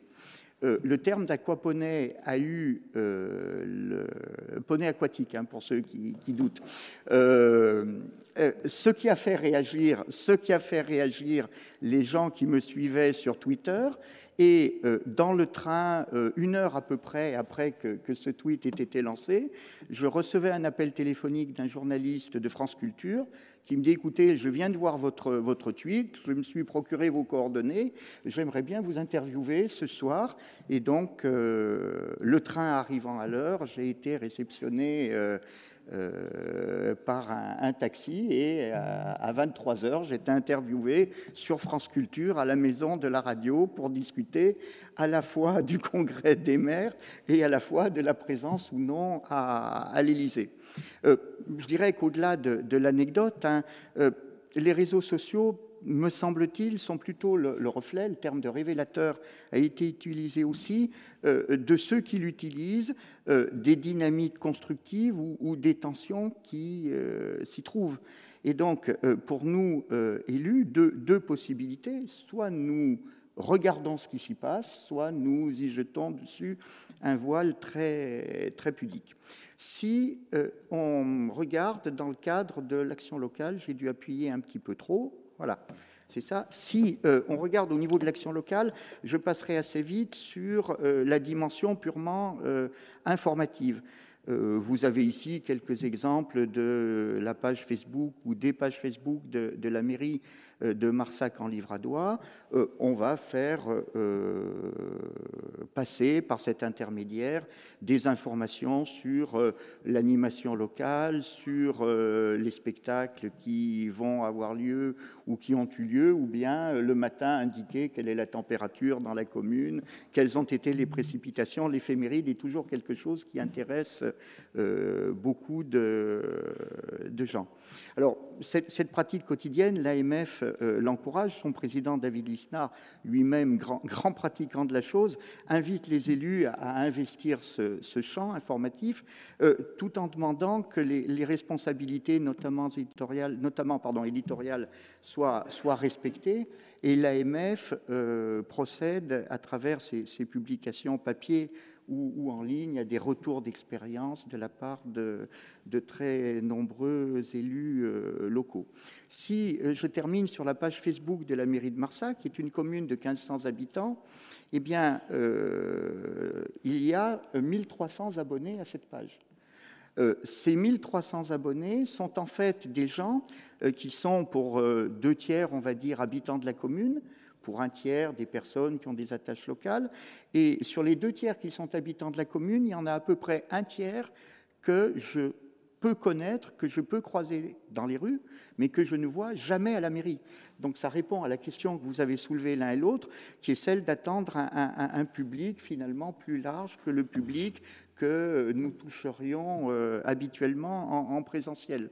Euh, avoir également à l'esprit que euh, aujourd'hui cette forme-là est une forme qui est de plus en plus visuelle l'image, la vidéo animée, vous l'avez souligné, est importante et beaucoup plus mobile. Aujourd'hui, nous accédons à Internet majoritairement par notre smartphone plutôt que par un ordinateur. Donc il faut s'appuyer finalement sur euh, cette dimension-là. Mais si on en reste là, c'est de l'information euh, descendante, tout à fait habituelle, et qui n'a rien d'original. Deux petits exemples pour dire que tout l'intérêt des réseaux sociaux peut s'exprimer dans une situation de crise. Vous l'avez dit d'ailleurs vous-même. Euh, vous avez ici sur la partie gauche, alors je suis désolé du, format d'affichage, euh, un échange sur Facebook dans lequel, au titre de la mairie, j'informais les habitants qu'une coupure d'électricité avait lieu, que euh, Enedis nous avait donné des informations sur le rétablissement et tous les, petits ronds avec les commentaires que vous voyez en dessous, ce sont en réalité des habitants de la commune qui disent ben voilà, l'électricité est rétablie ici, nous n'en avons pas là, etc. Et en, préparant cette présentation, je me demandais euh, Qu'est-ce qui avait été à l'origine de, ceci Et je suis incapable de vous le dire. Euh, vous, évoquez le caractère souvent négatif des réseaux sociaux. Moi, je ne partage pas ce point de vue. C'est souvent négatif dans un premier temps, mais très constructif par la suite. Et euh, je suis à peu près persuadé qu'en réalité, cette utilisation de Facebook a été suggérée par un habitant de la commune qui euh, a interrogé la mairie en disant je n'ai pas d'électricité, pour quelle raison? Et du coup, aujourd'hui, le réflexe est pris. Dès qu'il y a une coupure d'électricité, tout le monde vient ici et partage l'information, euh, mutualise l'information commune. L'autre exemple concerne euh, une perspective d'aménagement d'un carrefour routier particulièrement accidentogène. Et donc l'idée, c'était de, euh, proposer aux habitants d'exprimer leur, avis sur la question. Donc, communication de crise, les réseaux sociaux peuvent aussi être considérés comme un nouvel espace de débat subi ou euh, provoqué. Subi, un exemple à nouveau, euh, le jour de, la rentrée scolaire, il y a trois ans, en tant que, que, maire, je souhaite une bonne rentrée aux enfants, aux parents, aux équipes éducatives. Et euh, sur Facebook, une bordée de, pas d'injures, mais de protestations disant c'est une honte, les enseignants ont fait n'importe quoi, mon fils devait être dans telle classe, il est dans telle autre, etc. C'est inadmissible. Que s'est-il passé? Et euh, en réalité, grâce à, cette remontée finalement sur les réseaux sociaux, il a été possible, après ce, premier moment de, crise et de tension, d'expliquer qu'en réalité, comme cela avait été annoncé à la sortie, euh, la variation des effectifs dans l'été pouvait conduire à des modifications. Et au final, euh, la synthèse des commentaires, ça a été de dire arrêtez de taper sur les enseignants qui subissent également cette, euh, cette contrainte. Eh bien, c'est l'exemple type dans lequel finalement le débat aurait eu lieu, aurait certainement été extrêmement euh, violent et injuste vis-à-vis des personnes concernées, le fait que par l'intermédiaire de, la mairie, mais ça aurait pu être un autre support, on puisse apporter des explications concrètes et permettre aux gens de comprendre euh, la situation qu'ils vivaient comme un véritable traumatisme. Euh, euh, une rentrée scolaire, pour des parents, ça n'est pas quelque chose de, neutre. Eh bien, on peut, sinon résoudre le problème, du moins apporter l'information correspondante. Voilà l'exemple, si vous voulez, que je peux vous, vous proposer ici. On peut aller au-delà à travers euh, des, exemples peut-être un petit peu plus originaux et peut-être un petit peu plus poussés. Euh, les réseaux numériques, c'est bien, mais le contact physique, c'est mieux. Et euh, vous avez ici à gauche une page Facebook de la mairie de Marsac euh, qui nous a servi d'espace d'échange euh, pour mettre en place euh, une structure d'accueil pour la petite enfance. C'est quelque chose sur lequel nous sommes en train de travailler actuellement. Pendant très longtemps, dans les campagnes, nous n'avons pas eu ce besoin. Et aujourd'hui, les choses étant ce qu'elles sont, la complexité des horaires de travail, l'éloignement des familles, etc., fait que, que ce besoin s'exprime. Eh bien, le réseau social a permis de rassembler les gens que vous voyez ici autour de la table et qui étaient intéressés à des titres euh, divers parce qu'ils recherchaient un emploi, parce qu'ils étaient parents, pour qu'on puisse réfléchir ensemble à ce qui s'est passé. Et donc il y a une interaction entre des réunions régulières et puis euh, la poursuite de ce débat sur les réseaux sociaux. Et puis je, ne peux pas intervenir ici euh, sans faire de la publicité pour la commune de Marsac. À droite, vous avez une autre mobilisation des habitants de la commune sur les réseaux sociaux. Nous avons encore un médecin, nous en recherchons un deuxième, voire un troisième, et donc on a essayé, via les réseaux sociaux, de mobiliser les habitants de la commune pour partager cette petite affiche que vous avez ici, Objectif Marsac, euh, en expliquant finalement qu'on n'était pas tout à fait euh, sur une autre planète. Donc ici, on est davantage dans une réflexion où les citoyens sont associés pour défendre des enjeux qui sont les leurs au même titre que, ceux des élus on entre véritablement là dans, la démarche euh, collective. Vous voyez, on est parti euh, de la diffusion d'informations, on est là sur quelque chose qui se construit en ensemble. Alors, naturellement, tout ceci doit faire l'objet d'une évaluation. Euh, à quel rythme diffuser l'information, quel thème aborder, quelle référence, c'est-à-dire d'où viennent les gens qui nous rencontrent. je vous ai amené ici une petite statistique. Le détail n'a pas d'importance, mais ça vous donne un ordre de grandeur. Euh, sur la commune de Marsac, le blog communal euh, reçoit, on va dire, euh, une centaine de visites par jour globalement, avec 25 utilisateurs différents. Donc on est très loin des chiffres que vous avez évoqués les, les uns et les autres naturellement, mais c'est assez intéressant d'avoir un regard sur ceci, et ça nous permet de, de découvrir par exemple que pratiquement 60% des retours sur le blog de la commune viennent par, la page Facebook. Les gens viennent sur les informations que nous leur communiquons par les réseaux sociaux. Vous étiez interrogé tout à l'heure sur la façon de faire venir finalement les, les gens sur vos sources d'informations. Eh bien, très clairement ici, les réseaux sociaux sont le référent qui est le, référent euh, principal. Ça veut donc dire que la démarche, au, vu de tout ceci, doit être élaborée en amont, euh, finalement être le, reflet de la volonté communale de communiquer avec la, plus grande interactivité possible. Mais j'insiste, ce n'est pas parce qu'on a décidé d'avoir une page Facebook que ça fonctionne, il faut que ça soit le révélateur de la volonté partagée de l'échange. Et ça veut donc dire qu'il faut que les élus soient présents. J'évoquais la rentrée scolaire, il faut qu'on soit en capacité de, réagir très, très vite dans ce cadre-là. Ça, c'est sur la partie action euh, locale. Deuxième dimension pour un, élu, c'est naturellement l'engagement euh, politique euh, personnel. Euh, les réseaux sociaux, je réutilise le terme de révélateur, euh, sont un révélateur d'engagement. Euh, à titre personnel, j'en ai pris connaissance par, ou j'en ai pris conscience par le petit blog que vous avez ici en haut à gauche, qui est le blog que nous avions mis en place dans le cadre de la campagne des élections cantonales de 2011. De 2015, pardon. Si, de 2011, c'est bien ça. Et euh, il s'est avéré qu'à travers ce blog, qui nous avait conduit au second tour en éliminant euh, à la fois euh, la candidate du Parti socialiste et celle des républicains, euh, pour que nous puissions nous, retrouver en face d'un des vice-présidents du conseil départemental. Euh, le blog avait eu une importance euh, tout à fait essentielle parce que la discussion, le débat s'était situé dessus nos, adversaires, les autres listes, étaient venus nous chercher, entre guillemets, euh, sur le blog euh, de façon extrêmement brutale et du coup extrêmement maladroite, parce qu'il euh, ne s'agissait pas surtout de répondre dans les mêmes termes, il s'agissait de laisser attaquer. Et du coup, les retours ont montré que les personnes qui suivaient ce blog on dit, eh ben, il y a des gens qui sont sérieux et puis il y en a qui s'énervent pour rien, etc. On ne leur fait pas confiance et, on s'est retrouvé véritablement au second tour.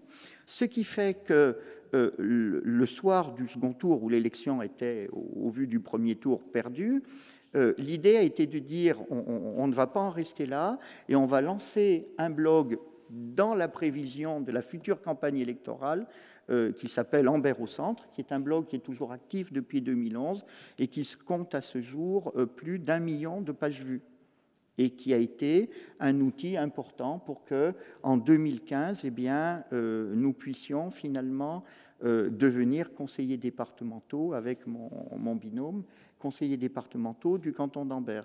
Ce blog est aussi euh, révélateur finalement du besoin que peuvent avoir nos concitoyens d'échanger, de débattre, mais aussi d'avoir des informations beaucoup plus euh, futiles. L'autre jour, euh, un fonctionnaire des services de l'État dans l'arrondissement d'Ambert me disait, oh, finalement, lorsque j'ai besoin d'une information, je vais assez souvent sur Ambert au centre, ça me permet de trouver quelque chose que je ne vois pas forcément par, par, euh, par ailleurs.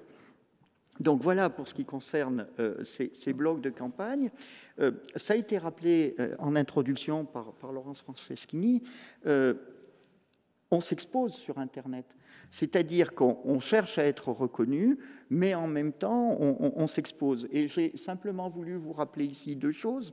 Euh, eût été un temps, dans les années 2014-2016, il y avait une sorte de hit parade d'Internet qui a disparu depuis, et c'est quelque part très bien, et qui, établissait un, classement des maires les plus actifs sur Twitter en fonction du nombre de, tweets ou en fonction d'un certain nombre de, critères, mais Enfin, je ne sais pas si c'était vraiment très, très intéressant.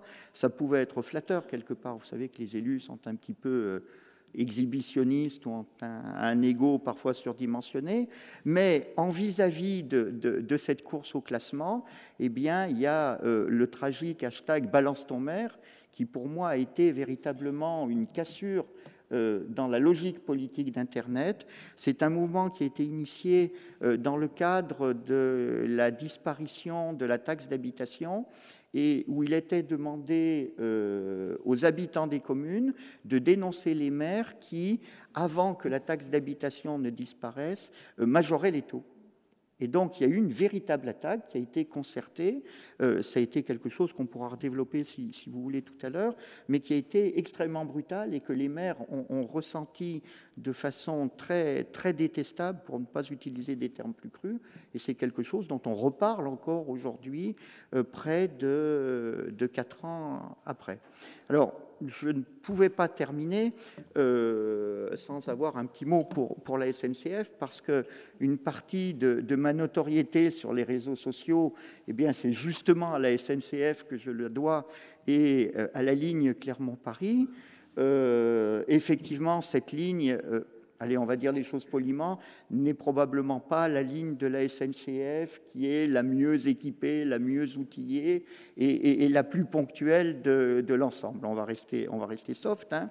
Et du coup, euh, il y a un certain nombre de gens qui me suivent. J'ai l'occasion, au titre de l'Association des maires de France, de, venir régulièrement à, Paris et qui suivent les trajets. Ça donne parfois des choses marrantes parce que, euh, à travers les, petites caricatures ou bien à travers les, photos, on arrive à se reconnaître et euh, créer des sympathies dans le train. Alors, c'est pas toujours rassurant pour les gens qui voyagent avec moi, parce que jusqu'à une période récente, si j'étais dans un train, le train n'arrivait pas à l'heure. Et donc, il m'est arrivé une ou deux fois de passer dans le compartiment et de voir quelqu'un qui disait Mais vous êtes dans ce train-là?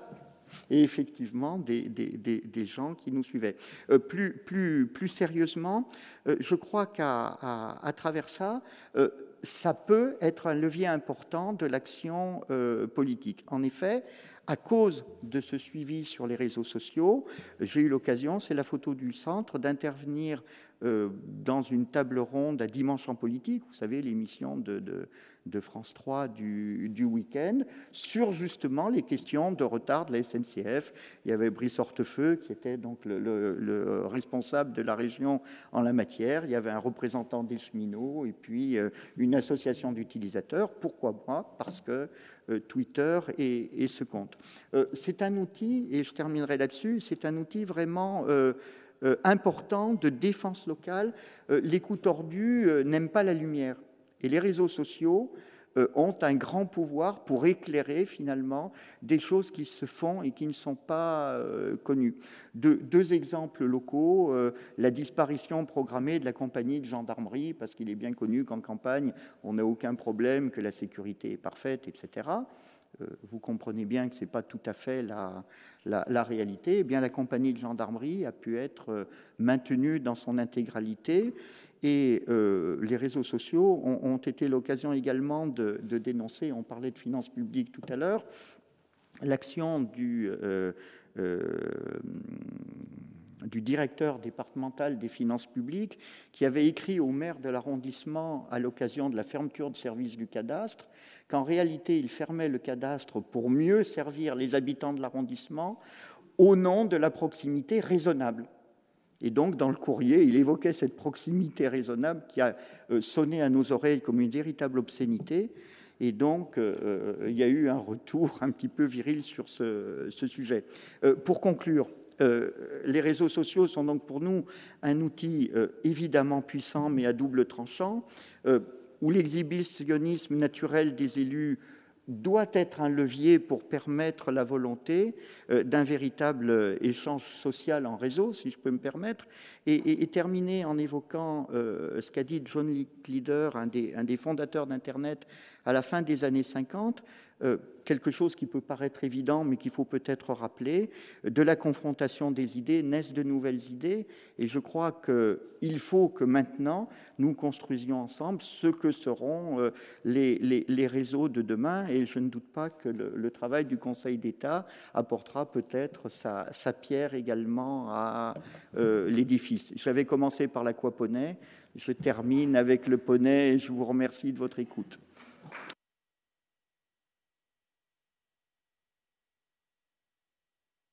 Merci beaucoup et merci beaucoup d'avoir euh, prononcé ce mot euh, d'outil parce que je trouve euh, que ça reflète bien effectivement ce qui ressort des différentes interventions. Les réseaux sociaux sont un, outil qui potentialise d'ailleurs euh, un, certain nombre d'actions euh, euh, qui, sont, déjà conduites. Vous aussi d'ailleurs, vous avez parlé de cette forme de, co-construction, comme les deux autres intervenants, de coopération très, très forte. Et vous avez su souligner aussi ce qui est en fait très vrai dans le monde numérique, c'est que cette, absence d'antinomie absolue entre un monde qui serait un monde virtuel et puis euh, le, monde, physique, le monde physique à condition de ne pas être en but à une forme de fracture numérique, peut être renforcé euh, par l'effet euh, des réseaux sociaux. Alors, un grand merci. Avant de donner la parole à la salle, j'aurais voulu savoir si, entre intervenants, vous aviez des questions éventuellement à vous poser. Je dis des questions, mais peut-être aussi euh, euh, des, réactions tout simplement aux interventions des uns et des autres. Oui, volontiers, en, écoutant les, deux autres intervenants, j'ai eu ces questions qui sont venues assez naturellement à, Jean Basser tout à l'heure, euh, et, ça a été repris ici. La, notion de l'inclusion numérique est quelque chose de fondamental, et quelque part, je vais prendre ma casquette de, VP au numérique du département du, Puy-de-Dôme. Euh, les actions que vous avez évoquées, ateliers numériques, maraude numérique, etc., c'est vraiment quelque chose de, très, important. Est-ce que dans, le cadre des actions que, vous menez, il y a une mutualisation qui se fait avec les collectivités locales en charge On peut penser aux régions pour ce qui est de, de, de l'apprentissage, de la formation, et puis des départements sur l'inclusion numérique. Donc ça, c'était la, la, la, question à votre égard, et puis une, une demande vis-à-vis -vis de la SNCF ensuite. Jean Passer c'est pas une demande sur la ligne Paris-Clermont, parce que là, c'est francilien, elle peut pas... Oui, oui, oui. Non, euh, très franchement, la question de la fracture numérique, je disais, est d'autant plus importante pour nous qu'on a fait un choix euh, d'investir fortement dans le digital et de faire en sorte que l'inscription à Pôle emploi aujourd'hui se fait euh, en ligne. Ce qui est un débat... Alors, on s'est immédiatement posé la question, euh, face à ça, qu'est-ce qu'on fait? Donc, on a, plusieurs outils ou, dispositifs. D'abord, je crois qu'on a été parmi les premiers à recourir à des volontaires du service civique. On en a quand même un nombre très significatif en agence qui sont exclusivement là pour aider des demandeurs d'emploi à accéder au numérique et à favoriser l'inscription. Et notamment parce qu'on a des, on a des, pilas, des postes informatiques dédiés à ceux qui viennent dans les agences et il y a des volontaires du service civique qui les aident. Donc ça, c'est un point extrêmement crucial parce que donc on peut continuer à s'inscrire, à venir en agence pour s'inscrire et on est assisté à cette aide.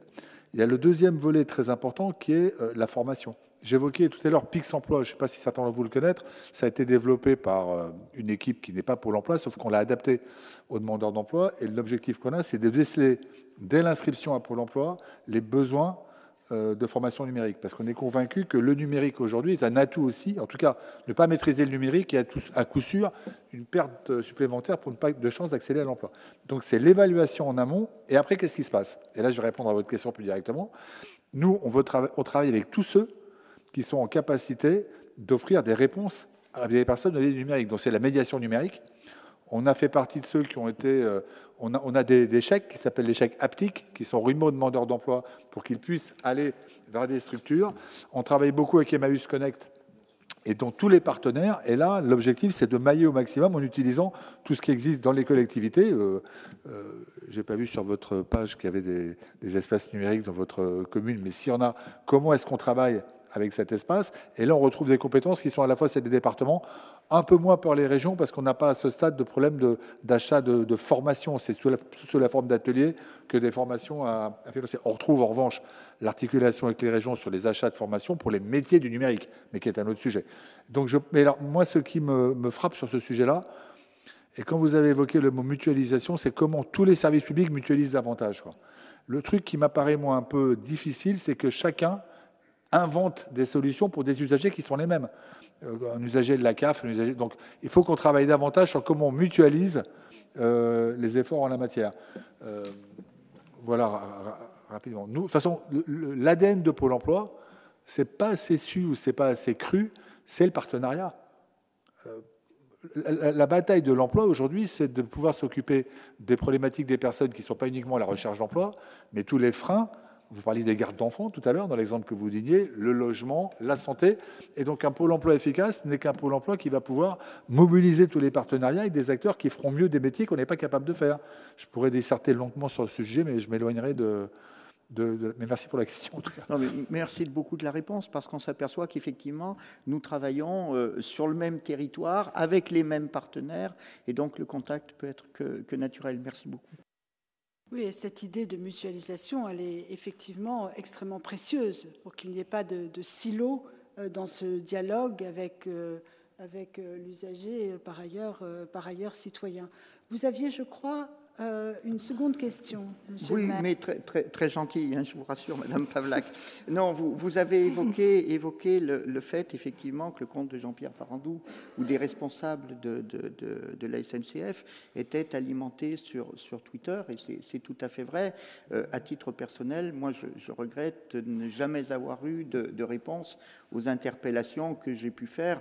Alors, quand elles étaient désagréables, je, je l'entends volontiers. Quand elles étaient très, très gentilles et amicales, je le comprends un petit peu moins. Je confirme ce que vous dites sur le fait qu'aujourd'hui, les contacts euh, entre les usagers en général et les élus en particulier et la SNCF se font par l'intermédiaire des cheminots. Moi, j'ai le plus profond respect pour ceux qu'on appelle les cheminots. Euh, héritier de, cette longue, longue tradition ferroviaire. Et, vous avez tout à fait raison, c'est-à-dire qu'il m'est eu arrivé d'échanger sans le connaître jamais avec le conducteur de train de la ligne Clermont-Paris. Il est même arrivé de l'alerter via les réseaux sociaux pendant le trajet sur des incidents se passant dans les voitures. Euh, donc vous, avez absolument raison sur ce point. Moi, ma, demande, ça serait simplement euh, euh, que, cette utilisation des réseaux sociaux que vous évoquez permette justement de rapprocher localement, localement, la direction régionale de la SNCF, on sort du transilien ici, des, acteurs locaux. Alors ça peut être les élus, mais ça peut être les utilisateurs en règle générale. Et je ne vous cache pas qu'on on, vit particulièrement mal le, refus de communication en la matière. Il y a des échanges institutionnels entre la région et la SNCF, mais euh, le département du Puy-de-Dôme n'a pas de compétences en la matière. Pourtant, la ligne Clermont-Paris part euh, de la préfecture du Puy-de-Dôme. Donc c'est plutôt une demande que je vous ferai, et je ne doute pas qu'elle sera euh, réalisée. Merci. Merci beaucoup, Monsieur le maire. Je ne sais pas si vous voulez dire un, mot, peut-être un mot tout simplement parfois sur euh, l'éventuelle difficulté à, traiter euh, euh, l'ensemble, des informations. Et j'imagine d'ailleurs que cette difficulté, elle est partagée par les deux autres intervenants. C'est voilà, enfin pour effectivement rebondir sur ce qu'on disait au début, enfin le, le social media, c'est vraiment un métier et ça demande des moyens. Euh, ça demande de la professionnalisation. Ce n'est pas forcément des compétences qui sont, qui sont connues, enfin connues courantes. Euh, voilà, en, l'occurrence, la, façon dont, le compte Twitter est, euh, géré de, Jean-Pierre Farandou, de même son courrier, voilà, bon, je ne suis pas forcément directement au fait de, de son organisation, mais je sais que les collectifs usagers enfin, sont vraiment au cœur de, nos échanges, nous transiliens. On échange beaucoup même en dehors de, des réseaux sociaux. Hein. Moi, je vais, euh, pas plus tard que, la semaine prochaine, je vais euh, avoir un, avoir un échange avec Elafnote, donc les usagers du train, et la Fédération nationale, et puis l'association Plus du Train, comme je vous l'ai expliqué, qui était très virulente, pour répondre en direct euh, à leurs questions, notamment qui remontent via les réseaux sociaux, parce que voilà, rien ne remplace aussi à un moment l'échange humain, et typiquement sur des problématiques qui sont complexes, puisque l'exploitation d'une d'une ligne ferroviaire entre Paris et Clermont, vous vous, en doutez que, si, que c'est que, que un sujet complexe, ça, tire beaucoup de, sujets, notamment financiers. Euh, là, je pense, ça mérite vraiment un, vrai débat de, personne à personne, euh, avec des personnes qui sont voilà, en mesure de, comprendre bah, euh, tous les sujets financiers, clients, techniques qui sont, euh, qui sont associés à ça. Merci beaucoup pour cette réponse. Donc, euh, je donne maintenant la parole à, la salle pour, pour des, questions. Est-ce que quelqu'un veut prendre la parole? Très bien, bonjour monsieur, si vous pouviez avoir la gentillesse voilà, de vous présenter rapidement juste avant de poser la question. voilà, je vous remercie. Oui, bonjour. Hippolyte Bernard, je suis euh, doctorant en droit public euh, sur, et je travaille sur effectivement la régulation des réseaux sociaux. Euh, ma question est pour Monsieur Michel Sauvade.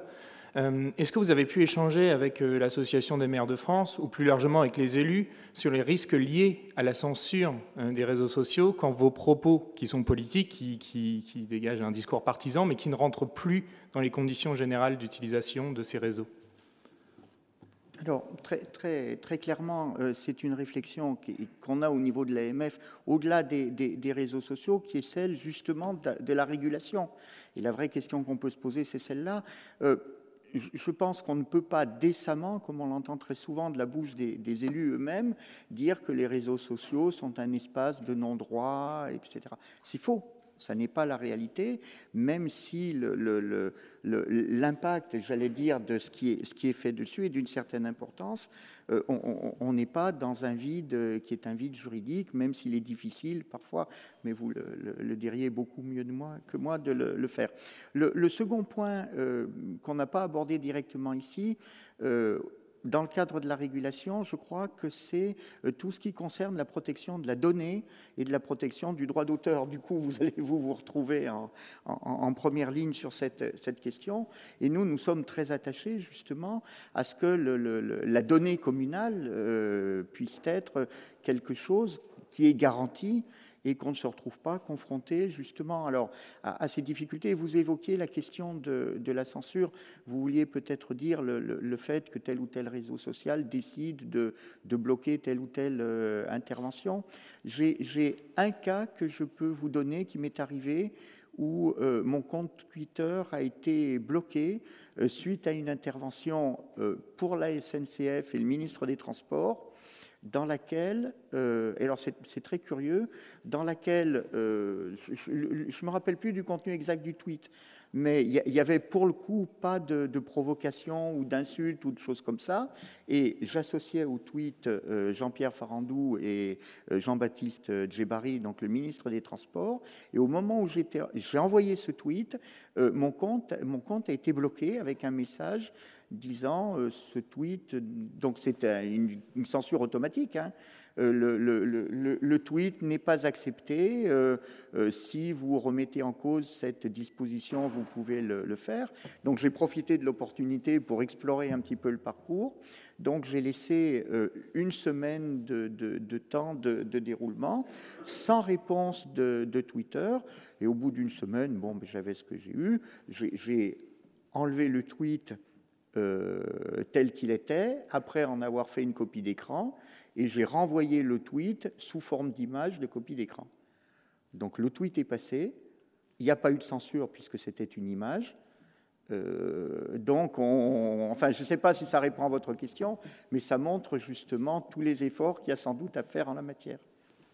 Et oui, enfin c'est totalement ça. C'est comment du coup le législateur, et, là peut-être euh, je m'adresserai plutôt à Madame euh, Françoise Chini, enfin euh, vous avez parlé de, de services publics, de réseau social en, introduction, c'est comment aujourd'hui l'homme politique ou la femme peut s'exprimer librement sur les réseaux sociaux qui sont aujourd'hui, là les, trois interventions étaient unanimes, qui sont incontournables aujourd'hui. Et comment, enfin, comment on regagne notre souveraineté là-dessus.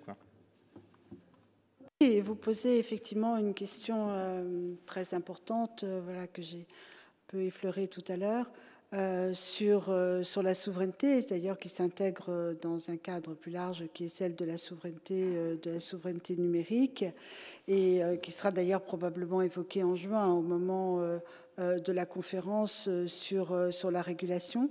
Euh, mais euh, ça fait partie des, terrains qui ne sont pas encore euh, suffisamment investigués par le législateur, qui commence à l'être par des textes, européens, mais qui, pour, l'instant, ne sont pas encore, applicables. Alors c'est une multitude de, branches du droit, hein, d'ailleurs, qui sont concernées.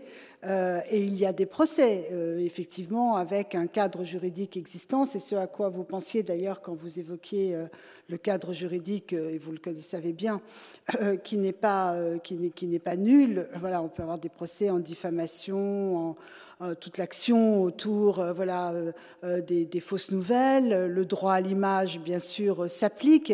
Il y a beaucoup de textes, vous le savez bien, qui, par leur rédaction même, s'appliquent de toute façon aux réseaux sociaux. Et toute chose égale par ailleurs, puisque vous avez fait allusion à l'étude du Conseil d'État de 1997, déjà à l'époque, cette étude concluait à une, application au numérique du droit tel qu'il est conçu. Pour autant, il y a probablement une intensité des réseaux sociaux qui mérite euh, une intervention euh, normative, mais adaptée, et, je ne veux pas bien sûr euh, empiéter sur la, conférence du mois de, de, juin, mais je reprendrai presque cette expression de co-construction, c'est-à-dire que c'est presque en amont qu'il faut arriver à agir avec les acteurs des réseaux sociaux pour euh, euh, essayer de faire en sorte euh, que certains propos, certains engagements soient pris euh, sous la forme, alors ça paraît un peu dérisoire, mais de chartes ou, ou, euh, d'éléments euh, de ce qu'on appellerait une forme de droit souple, mais qui est quand même approprié à ce que représente le numérique, à la masse d'informations et, et au nombre considérable, considérable d'intervenants. Donc voilà, je crois qu'à ce stade, je ne sais pas d'ailleurs si dans la salle, voilà, quelqu'un d'autre veut ô combien euh, préciser ou compléter euh, euh, ce qui vient d'être dit. Si, je peux me permettre, derrière tout ça, il y a aussi la question de la neutralité du net. Oui, alors quand je parlais de, de, de vous avez tout à fait raison, Monsieur le Maire, quand je parlais justement de, ces chartes, euh, je vois bien que l'on peut dire euh, c'est un coup d'épée dans l'eau. Euh, c'est une manière de se dédouaner à bon compte, voilà, de se donner bonne conscience. Il faut effectivement qu'il y ait une forme de, contrepartie et donc une sorte de, alors je ne sais pas si on peut dire de partenariat avec les GAFAM, mais euh, ça passe euh, certainement par une forme d'engagement de, leur part, euh, notamment quant au référentiel, quant au voilà, dans un contexte qui est un contexte de neutralité du net. Mais la neutralité du net ne veut pas dire, on le voit bien aux États-Unis, voilà, que tout est possible tout le temps avec la même intensité. Ce qui vient d'être fait dans, un autre domaine sur lequel il y avait, il y a encore 4 ou 5 ans, beaucoup de scepticisme, qui est celui euh, ben, de l'audiovisuel, euh, qui fait aussi de ces acteurs euh, les, partenaires de, la production audiovisuelle et cinématographique française et européenne. C'est un exemple de ce à quoi aussi on peut conduire euh, conduire euh, euh, ces, GAFAM dans une sorte voilà, de, de, partenariat, je dirais, intelligent, mais probablement lucide. ça, c'est certain. Bonsoir à tous. Émile Desvallées, je travaille à la mairie du 20e arrondissement à Paris. Euh, ma question s'adressait à Marie Pavlak. Euh, j'ai fait de la communication euh, à l'Université de Nanterre avant cela et j'aurais voulu savoir, pour quitter les GAFAM un petit peu, si l'outil newsletter est utilisé à Transilien. Pour tout vous dire, je sais que oui, mais voilà, je sais qu'il est très bien utilisé et peut-être que c'est un moyen aussi de ne pas utiliser forcément les réseaux sociaux pour toucher les usagers. Voilà, merci. Merci de, cette question. Effectivement, ça me permet d'éclairer un, des pans de la relation client que je n'ai pas évoqué. Euh, aujourd'hui, une, une fois de plus, je parle de Transilien. Nous avons plus de 2 millions de personnes dans notre euh, base de données avec laquelle nous pouvons communiquer. C'est-à-dire qui ont, qui ont donné leur consentement, on parle d'opt-in. Et donc, on, sur ces personnes, on a, on a ce qu'on appelle aussi une connaissance client. Hein. On peut euh, on peut savoir euh, l'âge qu'elles ont, euh, leur nom, et puis dans à peu près la moitié des cas, on sait quelles sont les lignes qu'elles utilisent. On, le sait puisqu'ils est, ont signé son consentement au moment de, souscrire un forfait Navigo. C'est une énorme base de données qui est qualifiée. Charge à nous de bien l'utiliser, parce que justement, on n'est pas là pour faire de, la, publicité. Donc, on a une équipe de marketing relationnel qui anime cette base client. Les taux d'ouverture moyens des emails sont de 40%. C'est énorme. Ce sont des scores sur, sur, sur ce type de marché. J'imagine que vous recevez tous des publicités euh, dans, vos, euh, dans, vos boîtes, euh, dans votre boîte email. Je pense que vous n'en ouvrez pas 4 sur 10. Donc c'est pour vous dire que vraiment on apporte du contenu qui intéresse les clients. Et donc il y a une animation qui est à la fois en grand sur Transilien. Effectivement, là on est plutôt sur des sujets d'image. Mais il y a aussi toute une animation que je qualifierais d'opérationnelle, où on est là pour rendre service aux clients, par exemple autour des travaux. Euh, il y a beaucoup d'emails dans, ce cadre-là. Euh, et puis, par ailleurs, mais c'est une autre chose, il y a la possibilité de s'inscrire à des alertes qu'on peut recevoir par email sur le site transilien.com, de même que vous pouvez recevoir des alertes sur le trafic quand vous êtes, par exemple, sur euh, l'application SNCF. Mais voilà, on n'est pas dans le même type de communication. A, il y a un autre point aussi qu'on n'a pas évoqué, c'est toute la, dynamique autour de ce qu'on appelle les push, c'est-à-dire les notifications. les notifications, vous voyez aussi de plus en plus de marques rétablissent, établissent une, communication avec le client ou une relation client autour de ce, ce système de notification. Euh, et donc là aussi, on a, toute une, richesse dans le type de notification qu'on peut, euh, qu'on peut envoyer. Merci, beaucoup. Oui, bonjour. Euh, Maël Boudania, étudiant à Sciences Po Paris. J'avais une question pour Monsieur euh, Sauvad. Est-ce que vous pensez que les réseaux sociaux peuvent devenir un outil pour la démocratie participative parce que les citoyens peuvent contacter directement les élus et donc du coup les interpeller directement ou bien les mairies ou les conseils départementaux? Et est-ce que c'est souhaitable que les citoyens peuvent contacter directement ces élus ou est-ce que euh, ça peut être préjudiciable pour euh, des maires par exemple qui peuvent se faire voilà attaquer directement avec des insultes? Merci. Je, pense que vous avez donné les éléments de la, réponse. On est dans cette dualité euh, qui est quelque part le, fil conducteur de, ce qu'on a ici. Euh, sur une commune euh, de la taille de Marsac en Livradois, 1500 habitants, euh, il, est possible pour un maire, euh, sans être forcément euh, une heure et demie par jour, je crois que c'est la moyenne nationale sur les réseaux sociaux, il est possible de répondre. il faut aussi que les gens se rendent compte que le canal utilisé n'est pas forcément le, canal que les élus vont suivre en permanence. Il y a quelques administrés qui me contactent par Messenger ça se passe plutôt bien. Ben, il y a un temps de réponse qui est variable, euh, mais euh, ce n'est pas quelque chose pour répondre à, votre question que je perçois comme intrusif. Et surtout, je n'ai pas un, exemple à, vous donner euh, d'une prise à partie directe en quelque sorte via les réseaux sociaux. Il y a des exemples en utilisant les réseaux sociaux euh, de, débats qui peuvent être euh, importants sur tel ou tel sujet, mais moi je ne peux pas faire état d'agression ou de, quoi que ce soit. Euh, sachant que par ailleurs, j'en suis à, mon troisième mandat de, maire. Donc, quand un peu plus d'une dizaine d'années, la mairie de Marsac a reçu trois lettres anonymes. Donc je crois que dans, ces conditions-là, il n'y a pas de risque avec les, euh, réseaux sociaux. Euh, du coup, la seconde partie de votre question sur l'intérêt pour la démocratie participative, oui, mais euh, je crois qu'il faut que cette démocratie participative, je reprends le terme à nouveau, elle soit construite. Moi, je, ne crois pas à l'application ou à la participation décidée. C'est pas parce qu'on va mettre un cadre ou qu'on va mettre un espace que les gens vont y venir. Vous savez, ça, c'est comme le covoiturage. On dépense des cent et des mille pour mettre en place des aires de covoiturage. Les gens n'ont pas besoin qu'on leur mette des panneaux dans tous les coins. Euh, les aires de covoiturage se font naturellement. On voit les voitures le matin qui sont posées à un endroit. Euh, je crois qu'il faut que nous, en tant qu'élus, on ait l'intime conviction quelque part qu'on n'est plus dans un monde même si certains en rêvent encore aujourd'hui, on n'est plus dans un monde où euh, nous avons vocation à ce que des gens viennent nous expliquer ce qui est bon pour nous.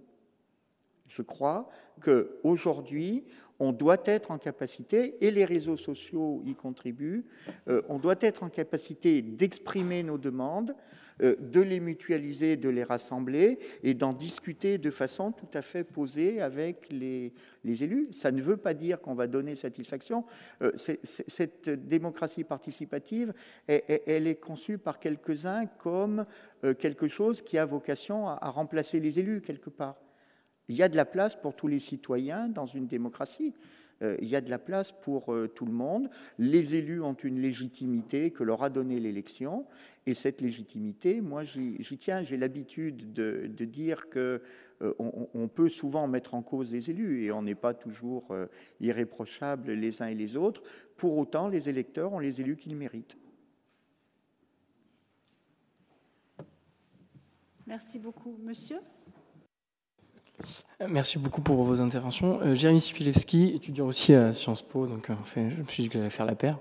Euh, j'ai une question plutôt simple. Quand je vous ai écouté, j'ai quand même le sentiment qu'il y a une dépendance qui s'est créée de ces réseaux sociaux. Dépendance dans le sens où, bah, sans ces Twitter, etc., peut-être qu'on se couperait d'une part de, d'échanges avec les, différentes personnes, et puis vous l'avez très bien montré que vous les utilisez activement.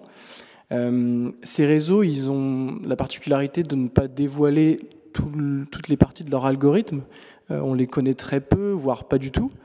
ils changent très souvent. à titre d'exemple, je pense que la, la page de Marsac en livradois, que je viens de découvrir aujourd'hui, sur ses euh, abonnés, il y a cinq ans, avait sans doute plus de visibilité de façon organique qu'aujourd'hui, puisque les pages personnelles sont plus mises en avant, puis les algorithmes changent très souvent.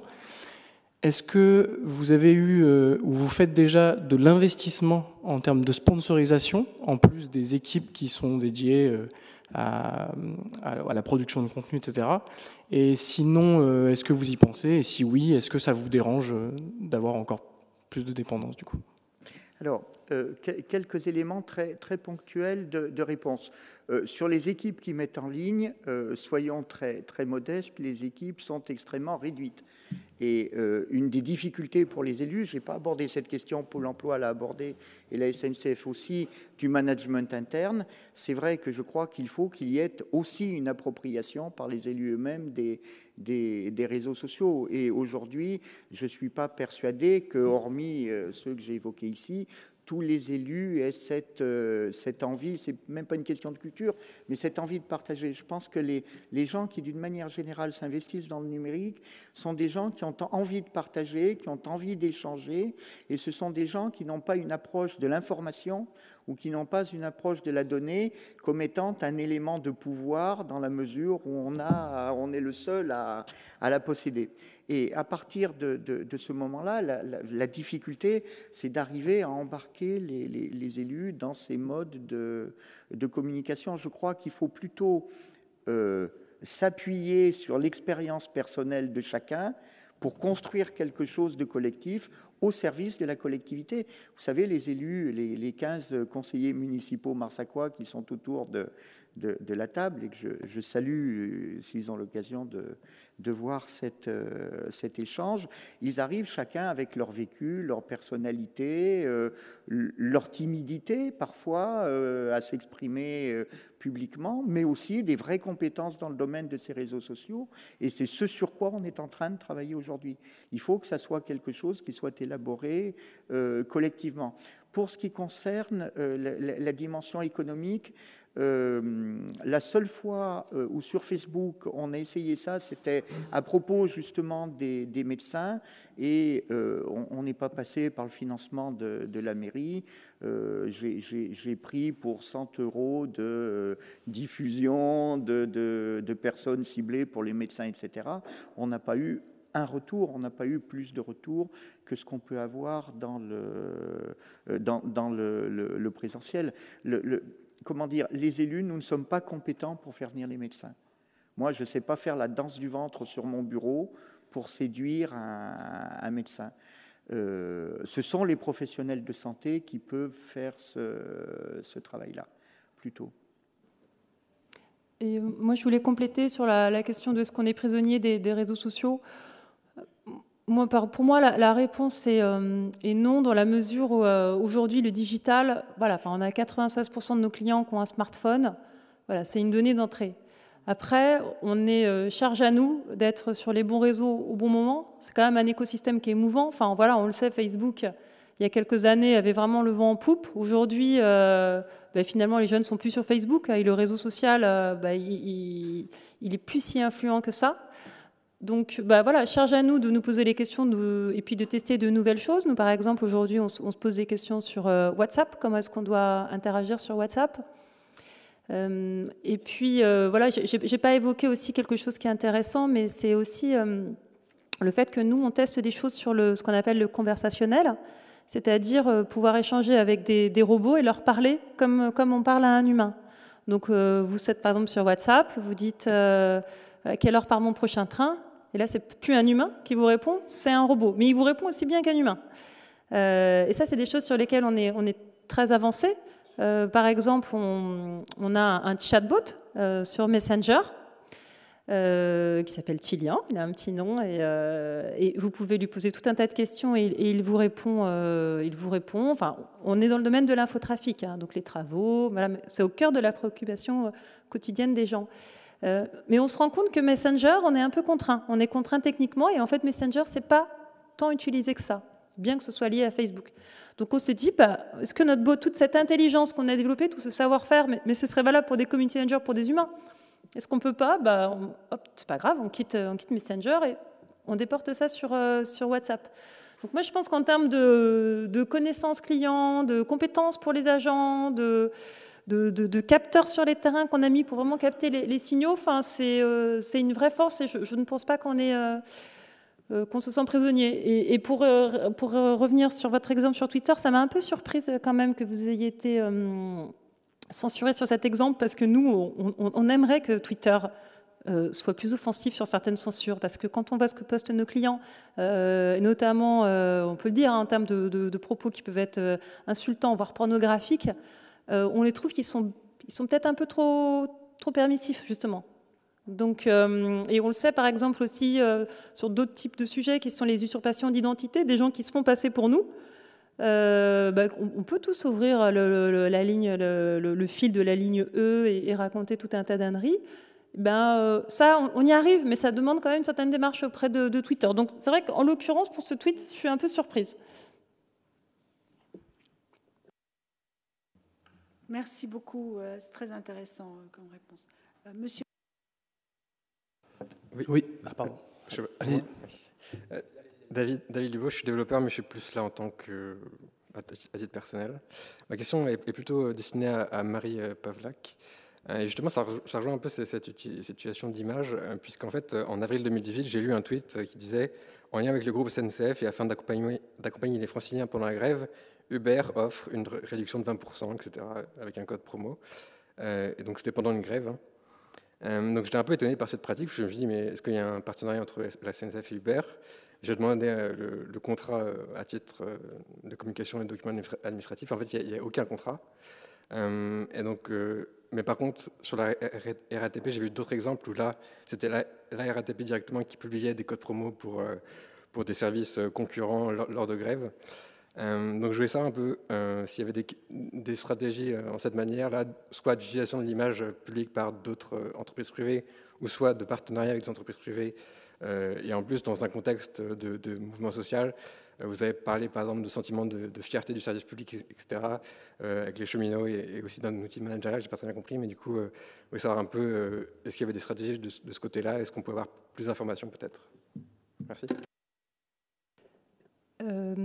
Alors, moi, ce que, je, peux vous dire, de, ce que je comprends un peu de, votre question autour des, partenariats, notamment avec d'autres types de mobilité, ce que je peux, enfin, une fois de plus, je le redis, nous, notre, euh, notre client, notre donneur d'ordre, c'est IDFM. Mais par exemple, quand en situation de grève, on pousse beaucoup euh, les sujets de covoiturage que vous avez évoqués également.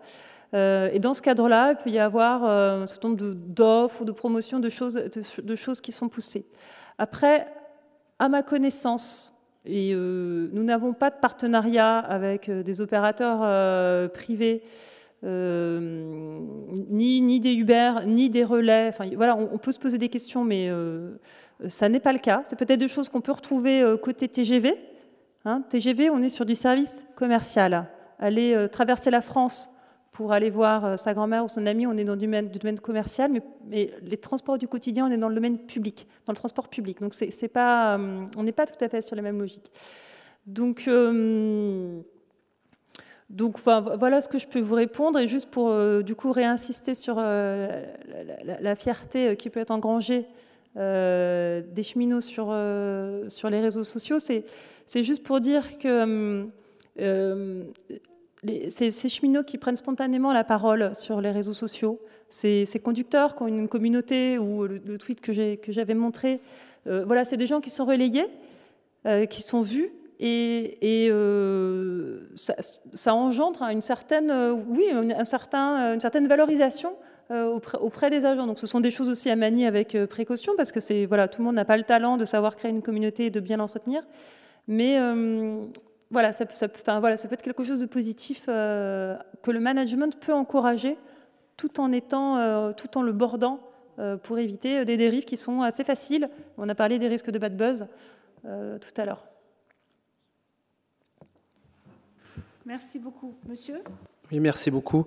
Euh, Olivier Masson-Alimi, je suis en charge du numérique au sein de la mission interministérielle de lutte contre les drogues et les conduites addictives.